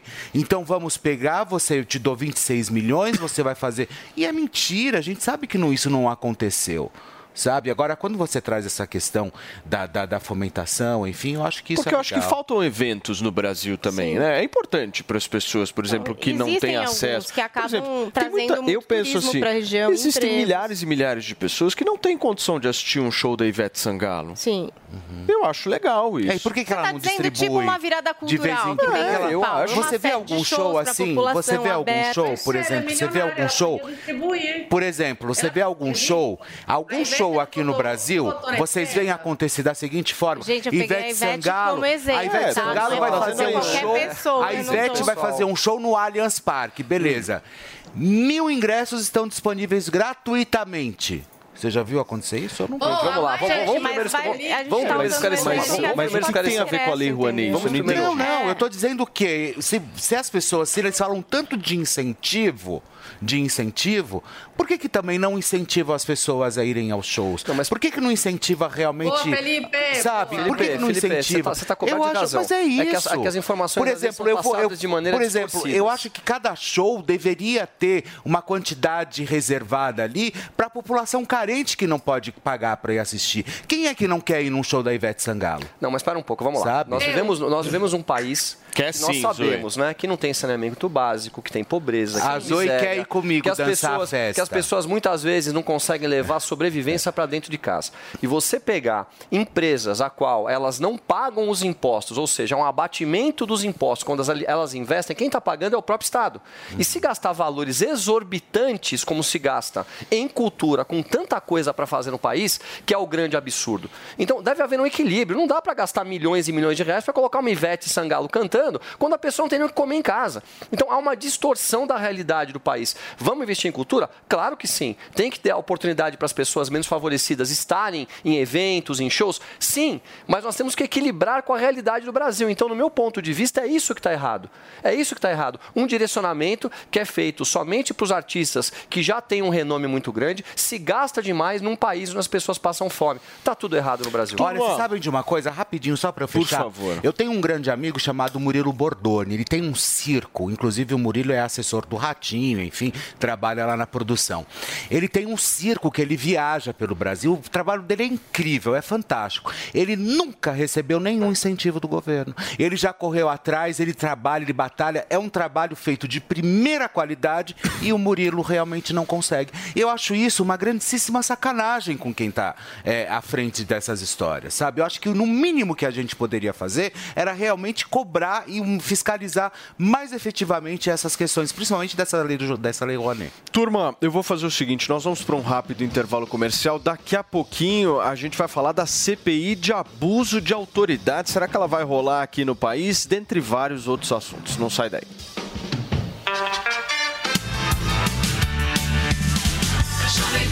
Show. Olá, mulheres positivas. Essa semana vou receber a CEO da Atom SA, Carol Pfeiffer. Em nenhum momento meus pais bateram na tecla você tem que ganhar dinheiro, você tem que ser Não. bem sucedida.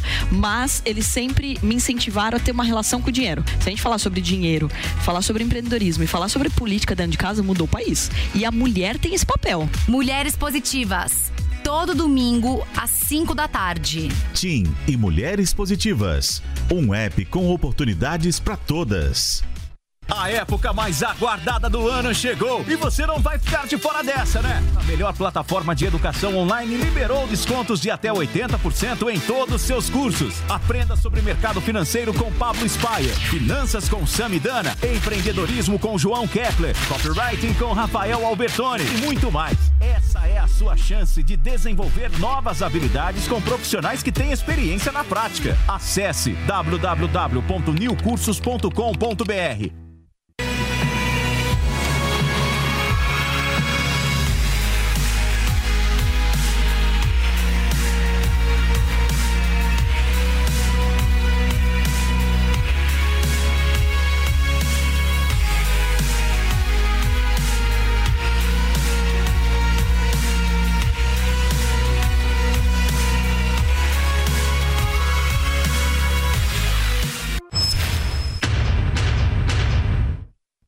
Baixe App News, seu canal direto com a informação. É grátis.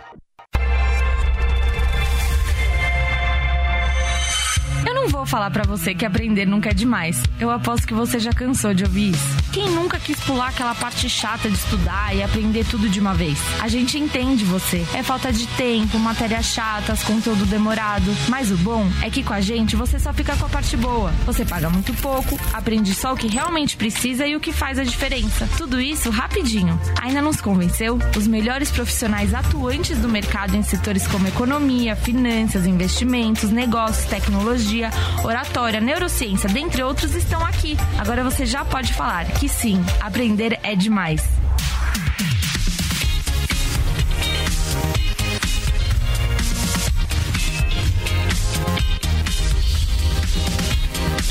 Acesse agora newcursos.com.br, niu cursos.com.br e venha aprender com a gente de um jeito diferente. Estou de volta das férias. Quer saber pra onde que eu fui? Lugar é esse? Esse é um mundo estranho e eu te conto no Drops. É disso que eu estou falando. Amanhã, às 11h20 da manhã, na Jovem Pan News. Muito bem, queridos, nós estamos de volta, são 11 horas e 7 minutos para vocês que nos acompanham aqui na programação da Jovem Pan News. E nós temos hoje uma hashtag, certo, Paulinha, no Twitter para todo mundo poder participar. Temos meu gol. Você vai lá e conta se foi o do Richarlison que você mais gostou, se tem um gol que você quer nessa Copa. Aproveita para comentar os assuntos aqui do nosso programa. Aliás, que golaço, hein, dona Paula? Meu Deus do plástica, uma céu, que plástica foi aquela? Meu Deus do céu, tá todo Meu mundo homenageando né? Fazendo do arte céu. com aquele gol, que foi mesmo uma alegria pro brasileiro, né? Agora, os caras também já estão falando em Hexa, que o Hexa tá ganhando. Calma, Diz que o turma. po- a posição Calma. do chute faz o X do É, Hexa. Eu calma que faltam ainda seis eu jogos. gente. Eu já tô O pessoal tá que muito dar. animado, eu acho, pelo menos. Vamos com calma. Temos ainda Foi só o primeiro jogo, jogos gente. ainda pela frente. E assim, a Sérvia, Sérvia, né? né? Parece que não é lá um grande Exato, time, parece que nós acabamos de enfrentar a Inglaterra, a França ou a Espanha, né? Enfim, mas vamos nessa. O que, que nós vamos fazer agora, minha querida Fernandinha? Nós É. voltamos já para o rádio ou ainda não? Só avisa o querido Paulinho aqui. Ainda não. Ainda não. Gente, eu Vamos, sou a oi, o que, foi, Cubaninha? Você diga, sou a Hum. única pessoa no Brasil que não assistiu o jogo ontem. Ah, você não, Não, viu? eu também Eu não. também não assisti. Ah, gente, Ah, para! vocês três não assistiram. Meu Deus! Sério? Por quê? Vocês, obviamente, que vocês estavam assistindo o 3 em 1 aqui na Jovem Pan. Claro, É, né? com você, né, Paulinho? Claro, muito obrigado eu pela assisti audiência. o 3 segundos. Muito obrigado pela audiência, Zoe Martinez. Agradeço bastante. né? Olha, ontem foi um teste de profissionalismo. Você viu? tava no ar? Nossa senhora, Andrade, Durante você não sabe como é que foi o negócio ontem, viu? Constantino, gol do Brasil. Só um minutinho, que eles vão voltar aqui para CPI e aí a gente começou a comentar. Foi um negócio muito louco, assim. Mas é, a gente vai aprendendo. né? Todo dia aqui nós estamos aprendendo mais um pouquinho, né?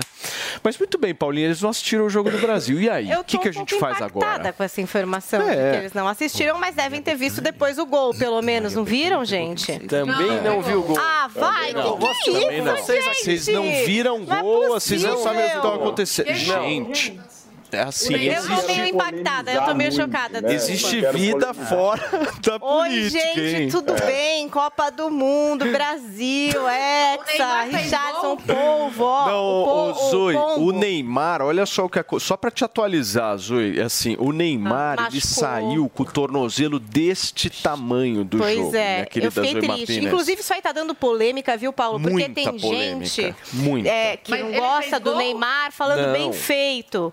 Que eu acho uma besteira, né, gente? Que bem feito, gente. o Os Neymar caras, tem que ficar bem. o Zoe, os caras de esquerda falaram que o Neymar só torceu o tornozelo porque apoiou o Bolsonaro. Olha o nível do debate brasileiro. Dá uma ligada no Teve nível isso, do debate. politizaram que o Neymar, se fizesse gol, ia fazer uma homenagem pro Bolsonaro. Então, ainda bem que não fez. Falaram isso. Eu acho, gente, imagina torcer pro Neymar ficar machucado. Que É uma viagem, loucura, né? gente. Não, olha a viagem. Eu quero não. o Neymar fazendo gol também, Cadê? junto com o Richarlison, Daqui, olha. o Vini Júnior, que deu um show, deu os passos do gol. Tá muito legal. Tô começando já a saber o nome de cada um, sabe? Depois substituir o Tite lá por uma molecada, todo mundo super jovem também, dando aqueles olé, sabe? Que a galera É. começa, olé, olé. Eu me animei muito, gente. Não, como sensacional. Vocês não viram? Segunda-feira tem Brasil e Suíça, uma hora da tarde, é diferente, vai ser coladinho aqui com o Morning Show, Coladinho Paulinha. com o Morning Show, vou tá com o Morning Show. E na sexta-feira que vem tem Brasil e Camarões. E o nosso querido Andrade, se eu não estou enganado, estará bem Assistirá próximo esses da bola gente, que emoção. lá no Catar, certo?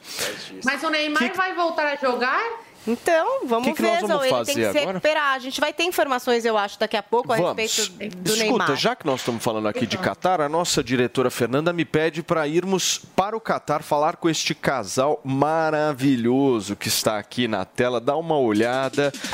Os caras estão felizes, hein? Dá uma olhada. A nossa querida Lívia, Thiago Asmar, lindos, maravilhosos aqui, apostos para conversar um pouquinho com a gente. Como é que foi a festa? Aí, ô Asmar, me ajuda aqui, porque os nossos três comentaristas aqui falaram que não assistiram o jogo, Asmar. O que, que eu faço aqui, nisso, irmãozinho? não é me normal, ajuda, cara. vai. Não é normal. Ah, Paulinho, mas aí a gente resolve o problema, a gente resolve o problema pra eles, deixa eles se ligarem mais aí na política que também tá pegando fogo aí no Brasil. Mas realmente, Paulo, o jogo foi animador para a seleção brasileira, foi animador para o torcedor brasileiro, né? Porque o Brasil Jogou mal o primeiro tempo? Jogou. Mas era a estreia, era o nervosismo. No segundo tempo, jogou muita bola. É uma das melhores estreias do Brasil na história da seleção brasileira em Copa do Mundo. Jogou bem, além dos dois gols, um golaço do Richarlison, teve duas bolas na trave, massacrou a Sérvia no segundo tempo, não foi ameaçado em momento nenhum do jogo. Agora, essa situação do Neymar, eu concordo totalmente com vocês. Pessoas torcerem contra o Neymar, contra o principal nome da seleção brasileira, por política, aí é muito sujo, aí é muito feio, não tem a ver com o Brasil e mostra uma falta de patriotismo, na minha opinião. E, Lívia, até para você falar, tem um otimismo para o Neymar voltar, né? O médico da seleção brasileira já falou, o Tite já falou, deve ser poupado no próximo jogo. Mas tem um otimismo com relação ao Neymar, né? Asmar? É isso mesmo. É, hoje à tarde eles realizaram o exame. Opa! Eu ia perguntar pra vocês, gente, se ele chorou lá na hora. Aqui todo mundo ficou, pô, será que o Neymar chorou na hora? Não Sim. chorou? Ele escondeu o rosto com a camisa. Ele chorou lá na hora? Chorou, ele chorou. É lógico que é aquele misto de angústia, de dúvida, de medo de acontecer novamente, né? Mais uma vez em uma Copa do Mundo, ele ser prejudicado por causa desse tornozelo dele, que já é um pouco problemático. Mas ele chorou sim. É, ele. Bom, das 12 faltas que aconteceram nesse jogo contra a Sérvia, nove foram em cima do Neymar, ou seja, o cara é muito perseguido, né? É impressionante, assim, o, o tanto de falta que ele leva durante o jogo, isso é, é bizarro mesmo, né, Thiago? Sim, e a situação dele, né? É, foi a Paulinha que perguntou, né?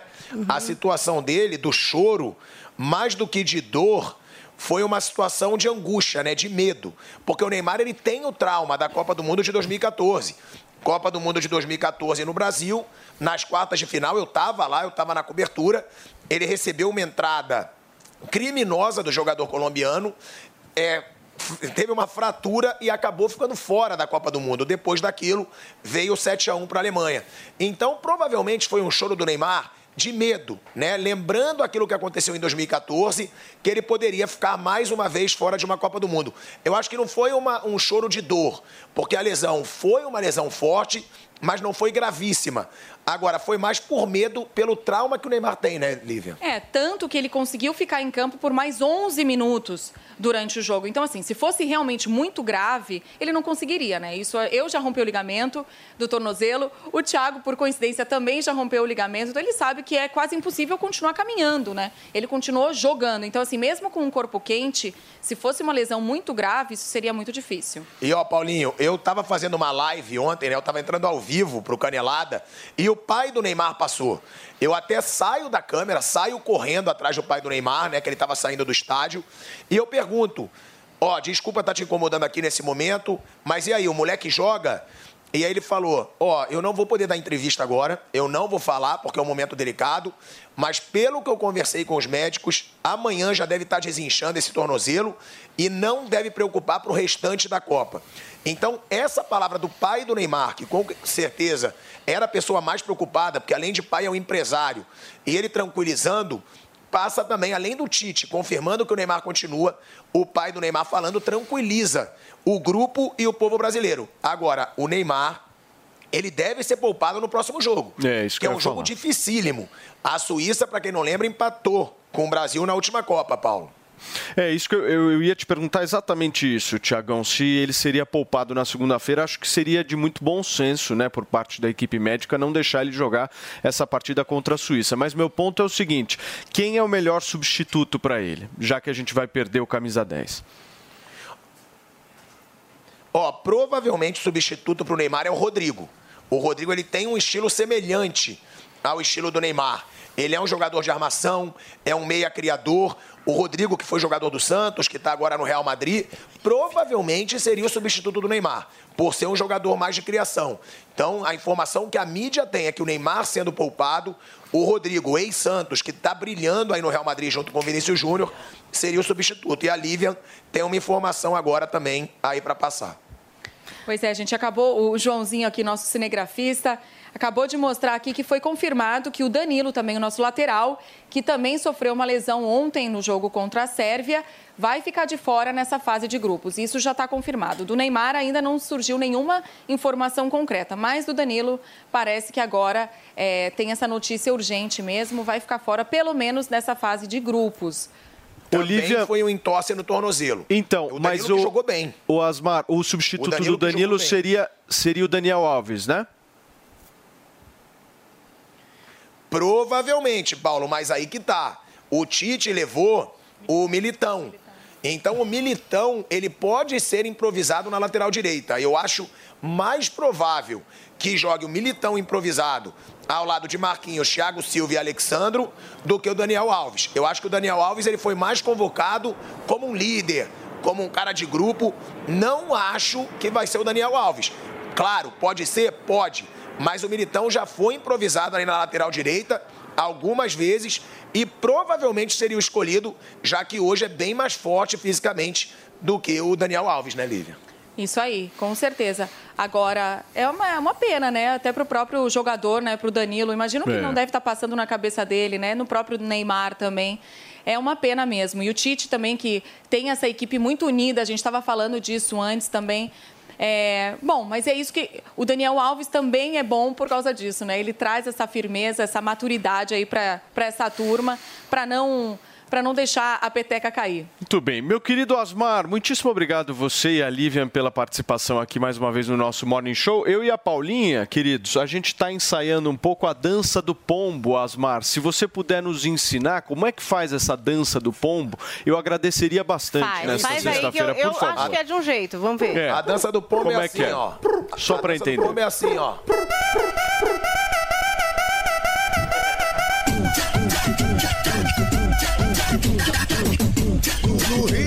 Interessante, hein? Interessante essa Tem que dança. fazer. Nossa, Paulo, É bem você dança interessante. muito. Olha eu.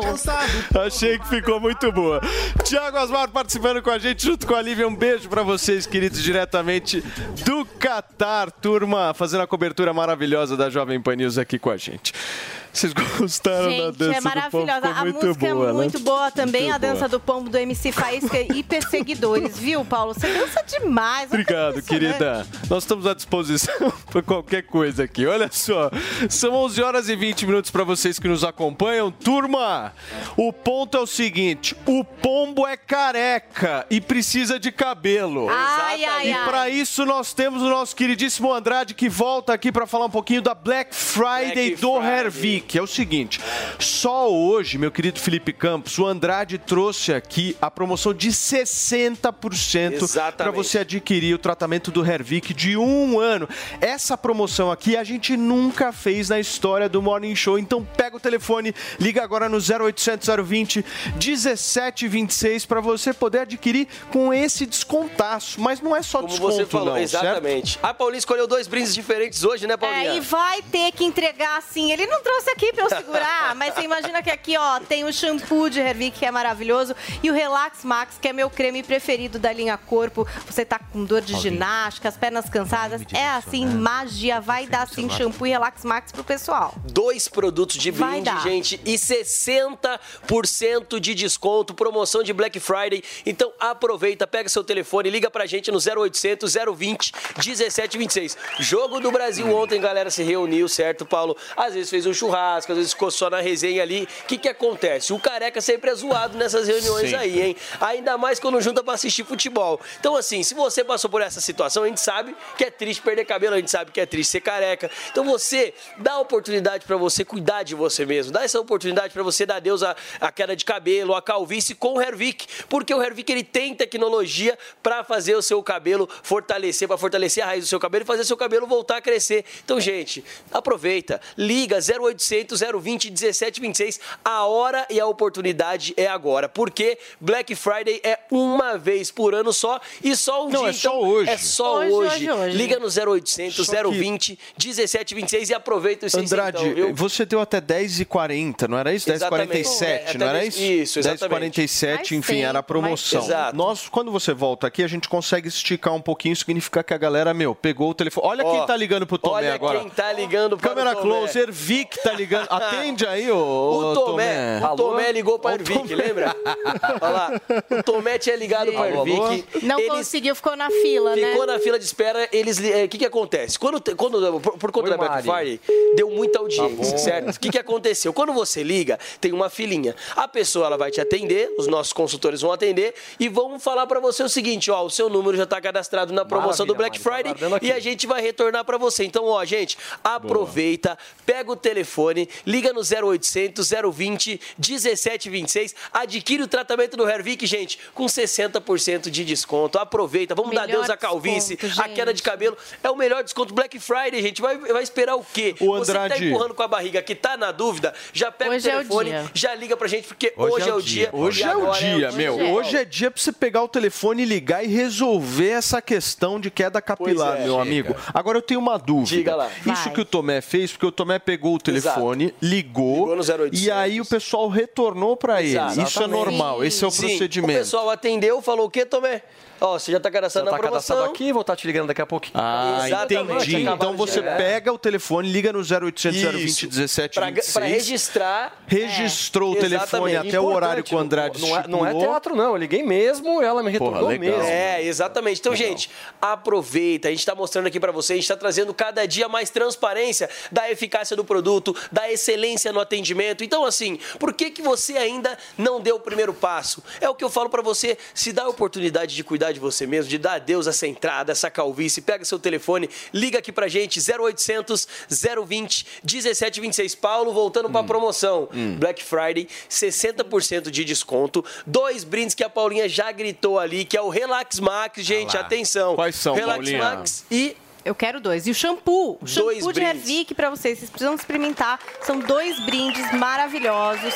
E olha, é 60% de desconto. A diferença em 10 vezes, sem juros. Exatamente. O frete é grátis pra qualquer lugar do Brasil.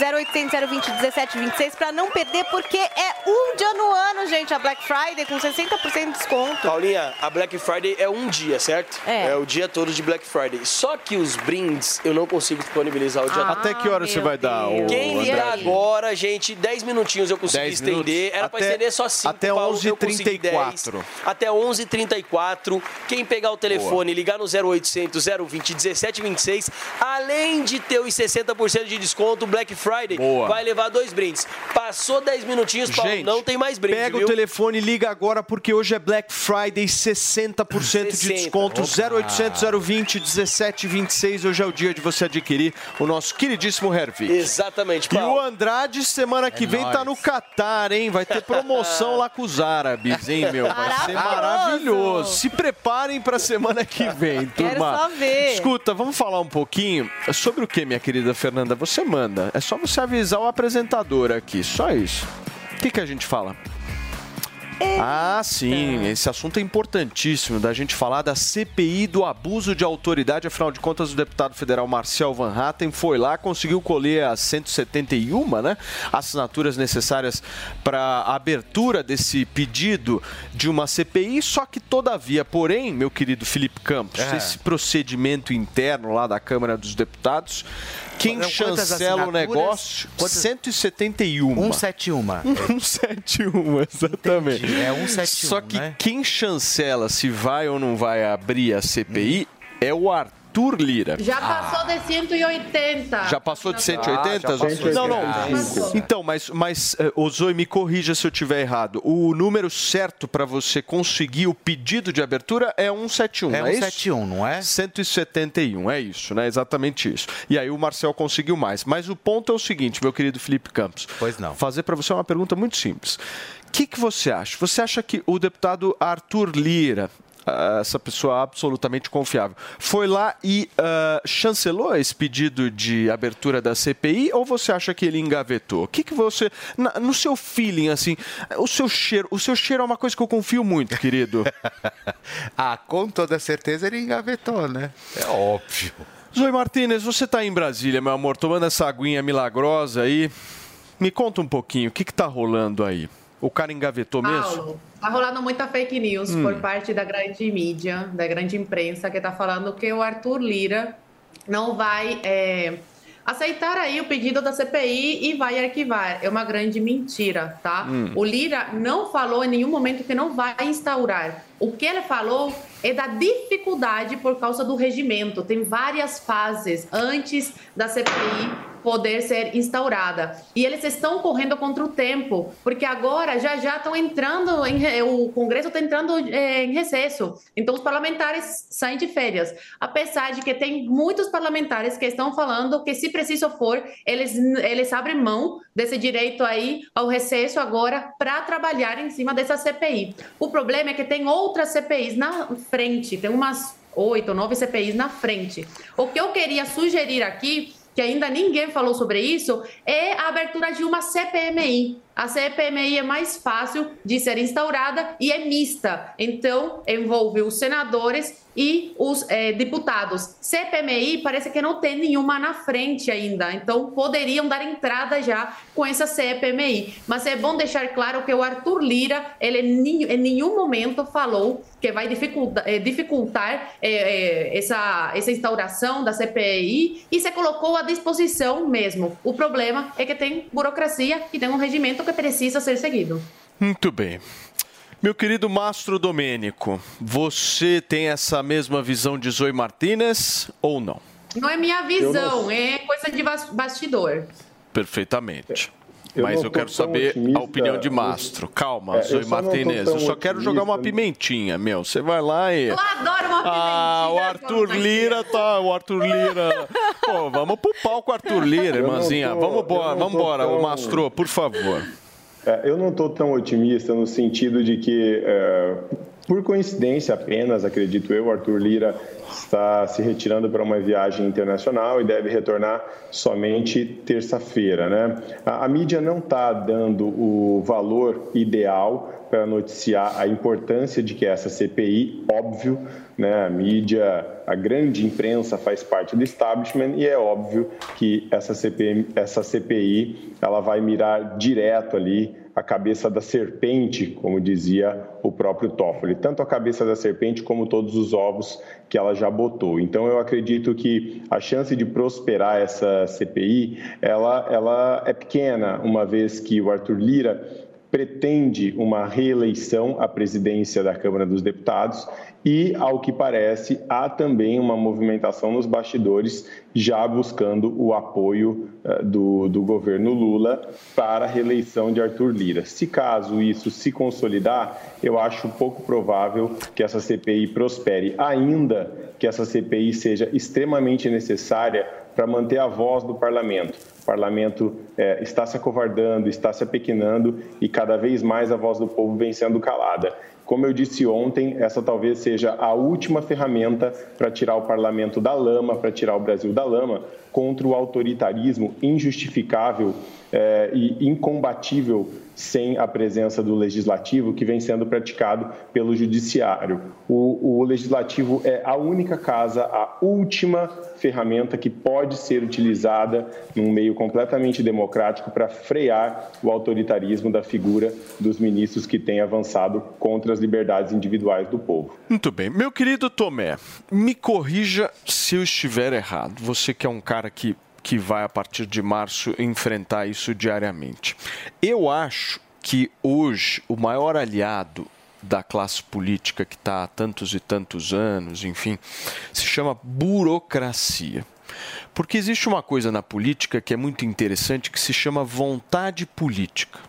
Vontade política funciona da seguinte forma, meu querido Felipe Campos. Quando querem, fazem. Fazem, né? Quando não querem, aí você tem É que- uma é nem- série é que de nem- só pra eu poder procedimentos que entender, é tipo- é- é precisam igual ser televisão. seguidos. É igual entendeu? televisão, é isso? Como assim? Me explica. Quando querem, querem. Quando não querem, não querem. É isso? Não, aí, aí é você que pode me trazer maiores informações em relação a isso. Não tenho essa sua experiência em televisão. Mas eu acho que no caso da política, Tomé, essa coisa da vontade faz toda a diferença. E a burocracia é uma belíssima arma e um belíssimo discurso que é sempre colocado na frente para arranjar uma certa desculpa para algumas coisas Ganhar não avançarem. tempo, né? Não fazer uma manobra. Não sei se, Acontece, isso se você concorda ou não com essa 100%. visão. A gente vê uma celeridade em tudo que é do interesse da política. Quando não é do interesse da política, as coisas não acontecem. Vamos dar um exemplo aqui? CPI da Covid-19. Né? Prevaricação. Fizeram todo aquele teatro, foram seis meses de CPI e teve aquela celeridade, né? Logo no momento que o país passava por uma das maiores crises, eles causaram tudo aquilo. Hoje nós estamos vendo arbitrariedades acontecerem, muito significativas no Brasil, tomada de decisões monocráticas, é, desmonetização de canais, estamos vendo jornalistas, estamos vendo aí, né, outros políticos irem presos, perderem direitos de maneira arbitrária por decisões que não me parecem que são tomadas de maneira monocrática. Existe um pleno por trás que dá aval para tudo aquilo e nada é feito. Nós estamos com hoje passando uma situação no país com a nossa perda da liberdade de expressão, que também é muito séria, e infelizmente as coisas só acontecem quando é do interesse deles. Eles dão 24 horas, sempre que necessário, para que se responda alguma coisa, e quando a nação brasileira pede resposta, existem as burocracias para poder protegê-los. É muito triste. Gente, olha só, segundo matéria publicada pela agência Brasil, levantamento da B3, Bolsa de Valores aqui de São Paulo, ela mostra que o número de pessoas físicas que investem em renda variável cresceu 35% no terceiro trimestre de 2022 na comparação com esse período, esse mesmo período do ano passado, passando de 3,3 milhões de pessoas em 2021 para 4,6 milhões de pessoas neste ano de 2022. Na comparação com o segundo trimestre, houve um aumento de 200 mil investidores. Mesmo com esse crescimento, muita gente ainda tem medo de investir ficam paradas sem fazer nada para aumentar a sua renda. Então, para você que está nos acompanhando e nos assistindo agora, se por um acaso você se sentiu representado com essa minha fala, se você faz parte desse grupo, o nosso queridíssimo Pablo Spire vai, Torinho, tá aqui nos estúdios para conversar um pouquinho para gente como é que essas pessoas vão perder esse medo e começar a investir, meu querido Pablo. Como é que vai, Paulo? Tudo, bem? bem, querido? Tudo bem, tudo, tudo prazer estar aqui com você de novo. Um beijo aí para todo mundo que está em casa ouvindo a gente. É isso aí, a bolsa já está com mais de 4 milhões e meio de investidores. O Brasil está se sofisticando, as pessoas estão com mais interesse em investir. E para perder esse medo, tem que estudar, tem que conhecer, tem que fazer cursos, tem que procurar cursos que, que trazem conhecimento e que agregam valor na sua tomada de decisão, na, na sua conversa com, com o seu assessor de investimentos, na, quando você vai proteger o seu dinheiro. Que existem várias eh, estratégias né, para você investir, mas também para você proteger o seu capital. E conhecimento é sempre ah, o principal ponto. Por isso que hoje né, eu vim aqui falar da, da Black Friday da New Cursos. A New Cursos está fazendo uma promoção gigantesca. E eu tenho dois cursos lá na, com a New Cursos. O curso Touro de Ouro 1 e o curso Touro de Ouro 2. E o combo, né, o Tutinha endoidou. Ele fez um combo que você pode comprar o curso Touro de Ouro 1 e o curso Touro de Ouro 2 com 50% de desconto. Caramba. Que nem no lançamento. É um super desconto. Você tem o QR Code aqui na tela. É só apontar a câmera do celular. Só apontar a câmera do celular ou você acessa a newcursos.com.br. N-I-U cursos.com.br. Tem muito Ô, conhecimento. Pablo, essa Black Friday, nós estamos falando de quantos por cento de desconto? 50, metade, o 50. preço do lançamento. O- o- Metade, me- metade de Metade do preço, o Caramba. preço do lançamento. Só teve esse preço no lançamento. E esse é para o combo do curso Touro de Ouro 1 com o curso Touro de Ouro 2. É muito conhecimento, são 12 horas de conteúdo, 53 módulos, dá para dividir em 12 vezes sem juros. E a gente sabe, quem conhece investimento sabe que o juros está alto. É. Então agora você falar em 12 vezes sem juros é muito importante, porque o, o juros aqui está quase 14%. Sem dúvida. Né? E na verdade a, a curva de juros na, na, na bolsa está estressada. Ô, Pablo, tá mais do deixa que eu te fazer 14. uma pergunta nesse conteúdo aí do curso. Você ensina algum indicador para a gente conseguir achar aquela pechincha na Bolsa de Valores? Tem Sim, alguma coisa sim. específica para isso? Sim, tem, tem dois indicadores que em, pro- ajudam a procurar ações que estão baratas na Hum. bolsa, Paulo. Você tem um que chama índice de força relativa, que mostra se uma ação está sobrecomprada ou sobrevendida. E o que, que significa isso? Por exemplo, é, a ação, é, alguém vendeu muito a ação, não por razões da empresa. Você não vendeu a- aquela ação muito porque aquela empresa está ruim. É porque foi uma decisão estratégica de um fundo de investimento estrangeiro, por exemplo, que saiu de Brasil, por exemplo. Decidiu, ah, vou embora do Brasil. Aí ele vende muito uma ação, aí a ação cai muito, mas não porque a empresa está ruim, e sim porque o fundo tomou uma decisão estratégica ou teve um resgate num outro país e aí teve que vender aquela ação. Então ela fica sobrevendida. Se a empresa tivesse ruim das pernas, por exemplo, ela não ia ficar sobrevendida. Então é, é, ensina esse da sobrecompra e da sobrevenda, que aí você pode falar, hum, está sobrevendida, pode estar barata. Você também não pode usar, analisar tudo com um indicador Claro, só. Eu ensino um monte de indicadores que você tem que juntar eles para tomar a decisão. E tem um outro que chama o indicador Warren Buffett, que é aquele mega bilionário lá, aquele cara que tem mais de 100 bilhões de dólares, que por conta dele eles puseram esse nome porque ele usa muito esse indicador, que mostra se o mercado num total tá barato ou tá vendido, através da- de umas métricas que eu ensino no curso também. Então, turma, não percam mais tempo e aproveitem que a New Cursos preparou uma Black Friday de verdade com os descontos de até 80%.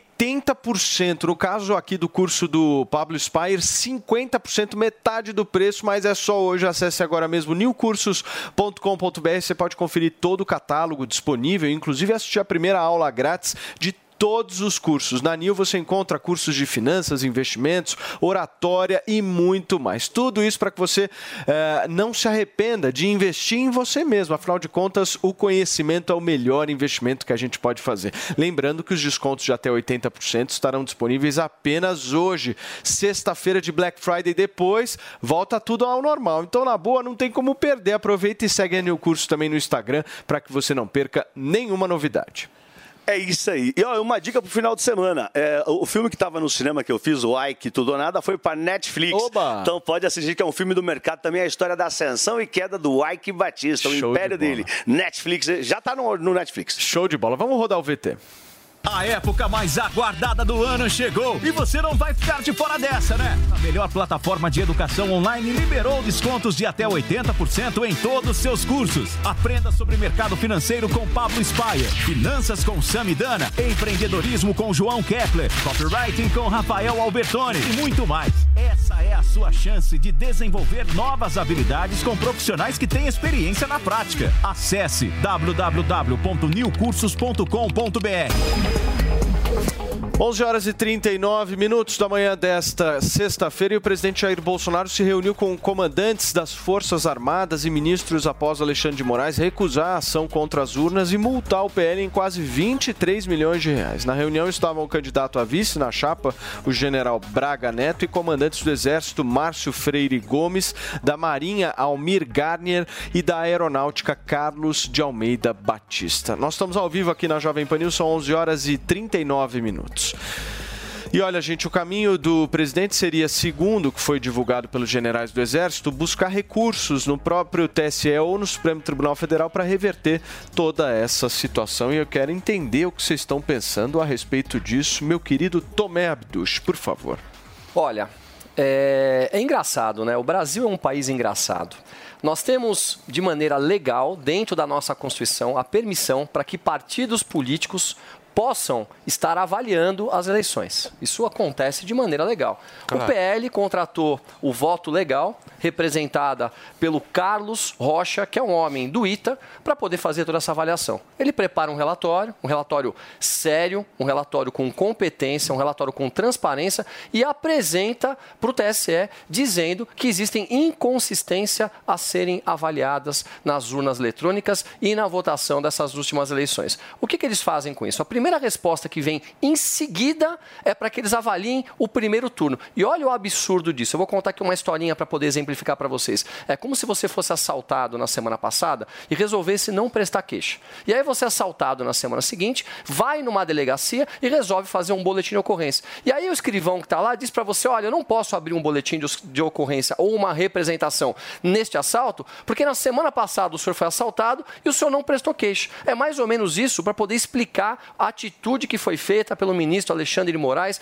quando se apresentou. E no dia seguinte vem uma resposta sem análise alguma do que foi apresentado, mais uma vez, que foi apresentado de maneira legal, dizendo que é uma litigância de má fé e propondo uma multa que chega a quase 23 milhões de reais, não somente ao PL, mas a todas as outras coligações. Me parece né, uma atitude absurda, uma atitude arbitrária, um desrespeito à nação brasileira, aos milhões de brasileiros que estão nas ruas pedindo simplesmente transparência, porque as pessoas que estão nas ruas são confundidas muitas vezes pela grande mídia como golpistas. Ninguém lá está pedindo para que o presidente Bolsonaro permaneça como o presidente do Brasil. Estão pedindo somente transparência para que se possa avaliar o que aconteceu. Esse é o Brasil que nós vivemos. Mastro Domênico. É, é realmente o, o, cúmulo do absurdo, o posicionamento do TSE, isso a gente já debateu aqui ao decorrer da semana. Não há justificativa para negar um pedido que é embasado por lei. Ou se desfaz a lei, ou muda a lei, ou aceita esse pedido e avalia tecnicamente, que é a função e a obrigação do TSE.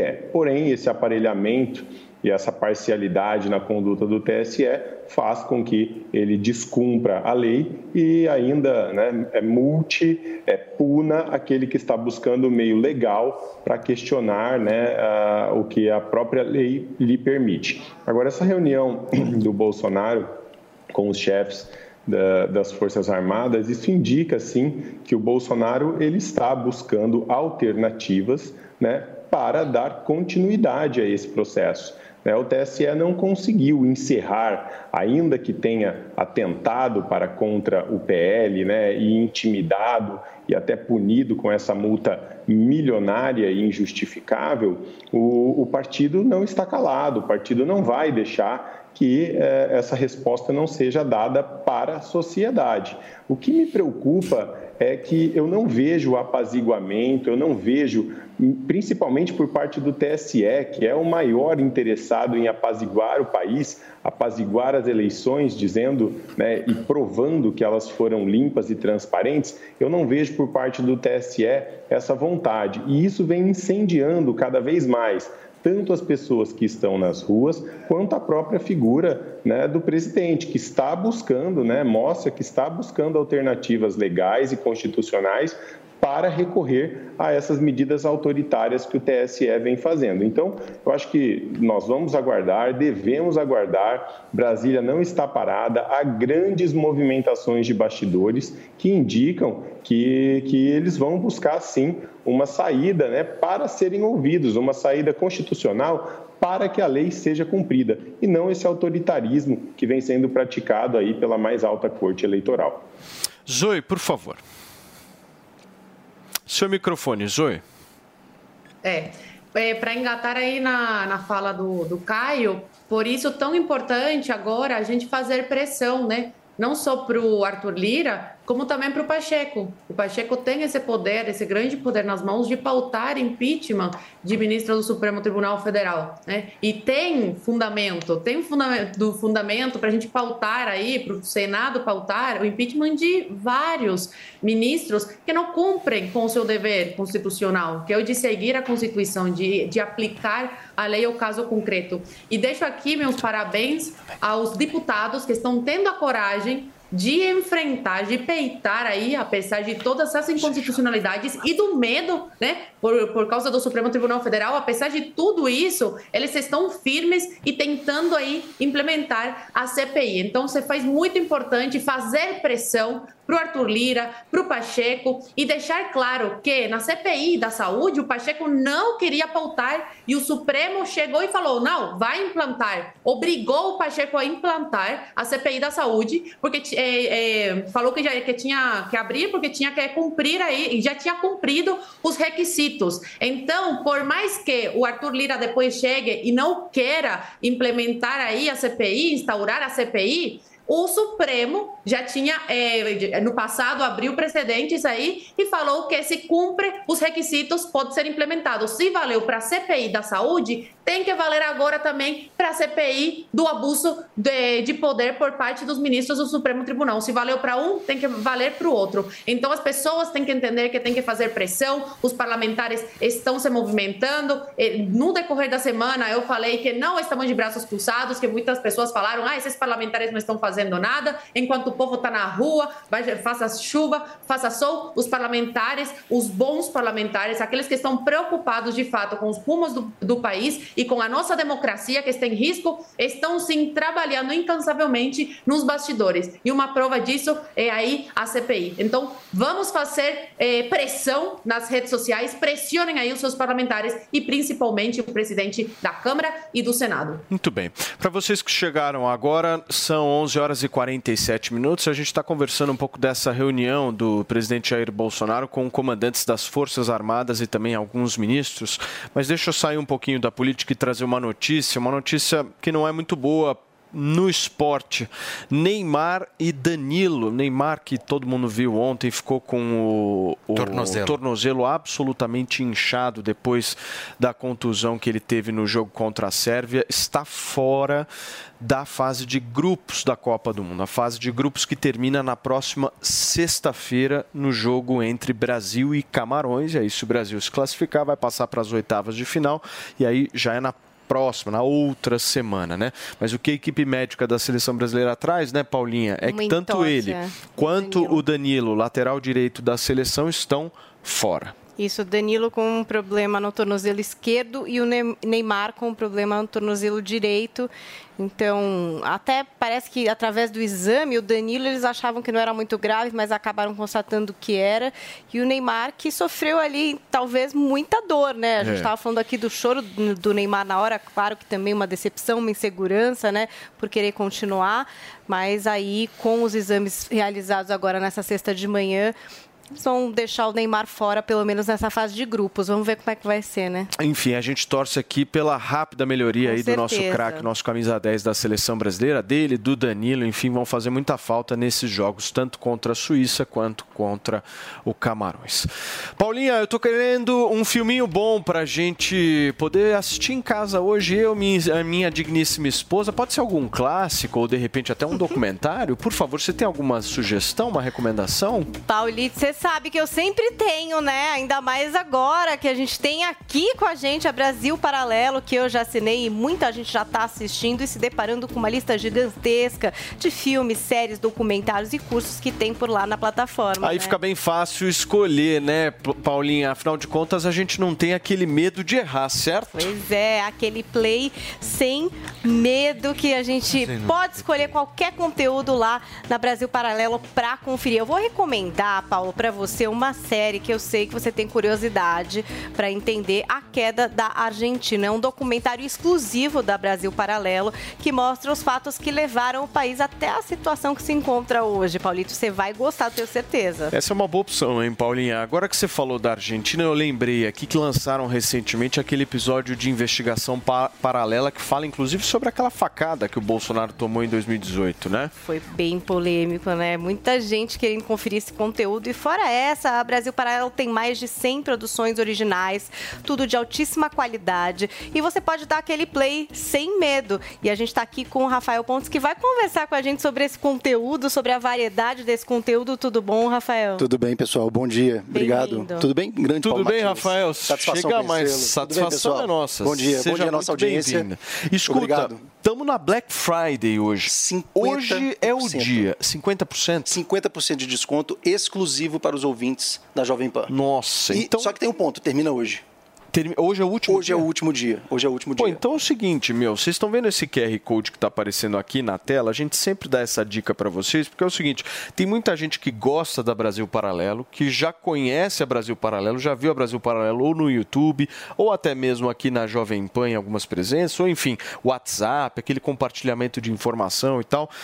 Mas o que, que essa pessoa ainda não fez? Essa pessoa ainda não deu o próximo passo. Qual é o próximo passo? É justamente conseguir ter acesso a um conteúdo de altíssima qualidade que você só consegue se você assinar. E o melhor de tudo, Paulinha, todos os planos hoje estão com 50% de desconto. Então, se você pegar o seu celular agora, apontar o QR Code, pra, a câmera para esse QR Code aqui, você garante metade do preço em todos os planos. E o que eu gosto desses planos, meu querido Rafael, é que nós não estamos falando só de séries e filmes, nós estamos falando de cursos também. né? Exatamente. Isso aí é muito legal. É, o plano, o nosso melhor plano, que é o acesso total, que eu sei que é o favorito da É Paulinha. o meu preferido, porque eu gosto de acesso total, entendeu? Esse negócio de poder só uma parte eu não gosto. O acesso total, 50% de desconto hoje, último dia na. Black Fri- Friday, sai R$ 29,50, gente, mensal. Mas assim, todos os filmes, todas as séries, todos os docs e todos os cursos. Então, para quem quer acesso total, tem que ser esse plano e as quatro telas, porque eu também gosto disso, porque seu filho pode ver o desenho, a sua esposa pode ver o que ela quiser e você, e aí você não tem problema, né? Então, um plano mais completo te dá essa possibilidade, né, Até, até se me permite um gancho. Por favor. Ah, falando um pouquinho mais do nosso streaming, o streaming da Brasil Paralelo, ele resolve um problema que é, assim, a gente percebe no coração dos, dos brasileiros que é uma certa desconfiança com os streamings, os grandes streamings de modo geral. Não é incomum a gente chegar em casa, querer descansar, ligar a TV e acabar se deparando com um filme, com um conteúdo que muitas vezes vai na contramão dos valores que a gente quer para nossa família. Claro. Então, o conceito do aperte o play sem medo, ele vem justamente disso, é, de todos os, todos os nossos filmes, o catálogo de, de originais BP, os filmes que a gente fecha com grandes estúdios, Sony, MGM, todos eles passam por uma curadoria onde as pessoas que tiverem acesso nossa- ao nosso streaming, elas vão ter acesso a uma sinopse em vídeo. Isso onde é a- muito legal. A sinopse em A vídeo é o grande sinopse diferencial, é é muito a análise, legal. né? Porque geralmente a gente tá naquela fase do tipo, putz, será que vale a pena eu assistir É. esse filme? Aí assiste a sinopse, já tem um E resumão, sente. sente É. o filme. Assistiu ao filme. Quem nunca assiste a um documentário, a um filme e sai com aquela sensação de quero mais, eu É. quero saber mais sobre esse filme.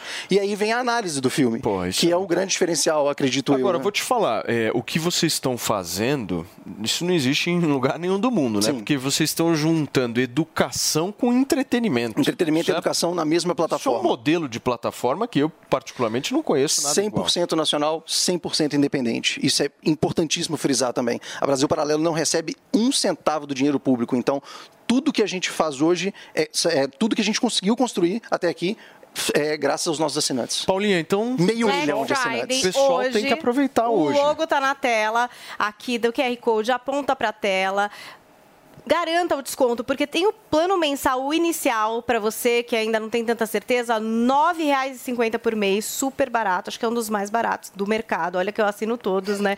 Aí tem o intermediário já R$ 19,50 que te dá mais telas para você assistir, para poder assistir simultaneamente. E o total que eu já falei que é o meu preferido, que tem o pacote todo, tem tudo e aí vocês podem explorar cursos, enfim, um sem fim ali mesmo de muito Paulinha, entretenimento para vocês. É o seguinte, aponta a sua câmera do celular para esse QR Code, vai direto para o site e se você estiver só me ouvindo, se estiver aí no rádio, acesse o site descontobp.com descontobp.com e aí você vai garantir 50% de desconto, Último mas como o hoje, hein? Rafael bem disse, último dia. acaba hoje. Então na segunda-feira você vai falar, ah, eles vão lá na segunda-feira anunciar. Não, acaba hoje. Então corre para você assinar, porque o conteúdo é top, sensacional e realmente merece a sua confiança. O certo? último ponto, Paulo, importante frisar.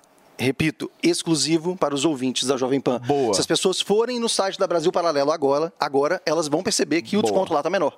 né? Então, assim. A, a- Black Friday é a só Black aqui, Friday amigo. é na É Jovem aqui, Pan, ó. 50%, acaba hoje. Roda o VT. Conheça a Brasil Paralelo, o único streaming com muito mais que filmes. Só a Brasil Paralelo tem uma curadoria de filmes e documentários da mais alta qualidade, além de mais de 100 produções originais. Todos os conteúdos passam por uma equipe que faz uma seleção criteriosa para que na hora de assistir você possa apertar o play sem medo. Conteúdo infantil seguro para todas as idades. Que maravilha! Podcasts, programas semanais e análises completas de todos os filmes. Assine a Brasil Paralelo e acesse agora mesmo os nossos conteúdos em sua Smart TV, smartphone ou computador. E assinando o Acesso Total, o nosso plano mais completo, você libera tudo da Brasil Paralelo, com direito a download offline e aos nossos mais de 90 cursos de formação. Aproveite a Black November BP e faça a sua assinatura com 50% de desconto. Garanta seu 50% em descontobp.com e aperte o Play sem medo. Brasil Paralelo. Muito mais que filmes. Muito bem, são 11 horas e 56 minutos, Paulinho, e aqui na PAN a gente tem um programa todo sábado às 11h20 da manhã que reúne as dicas de estreias do mundo das séries, filmes, tem shows, exposições. Esse é o nosso Drops, né? Tem muita coisa legal e amanhã tem uma matéria muito especial, né? Conta pra gente. Nossa, Paulo, eu tô muito animada para que vocês possam conferir esse conteúdo gerado pela Miriam Spritzer. Ela conversou com o Ed Redmayne, que é um artista internacional incrível, que tá no filme O Enfermeiro da Noite. Gente, vamos conferir um, trechi- um trechinho para vocês aqui. Bom, a maior fonte de informação que eu tive para interpretar o Charlie foi poder passar tempo com a Amy Lauren, a verdadeira Amy Lauren, que é a personagem de Jessica Chastain no filme, que viveu isso de fato. E ela descreve Charlie como alguém gentil, generoso, empático. Reconheceu, né, Paulo? Pô, fez o Animais Harry Potter Animais é. Fantásticos. Animais hora, Fantásticos e Onde. Habitam ganhou o Oscar com a teoria de tudo. Fez também A Garota Dinamarquesa e tá na Netflix nesse filme, O Enfermeiro da Noite, que é um filme chocante, né? A história de um enfermeiro que chegou a matar cerca de 400 pessoas. Então ele interpreta esse serial killer.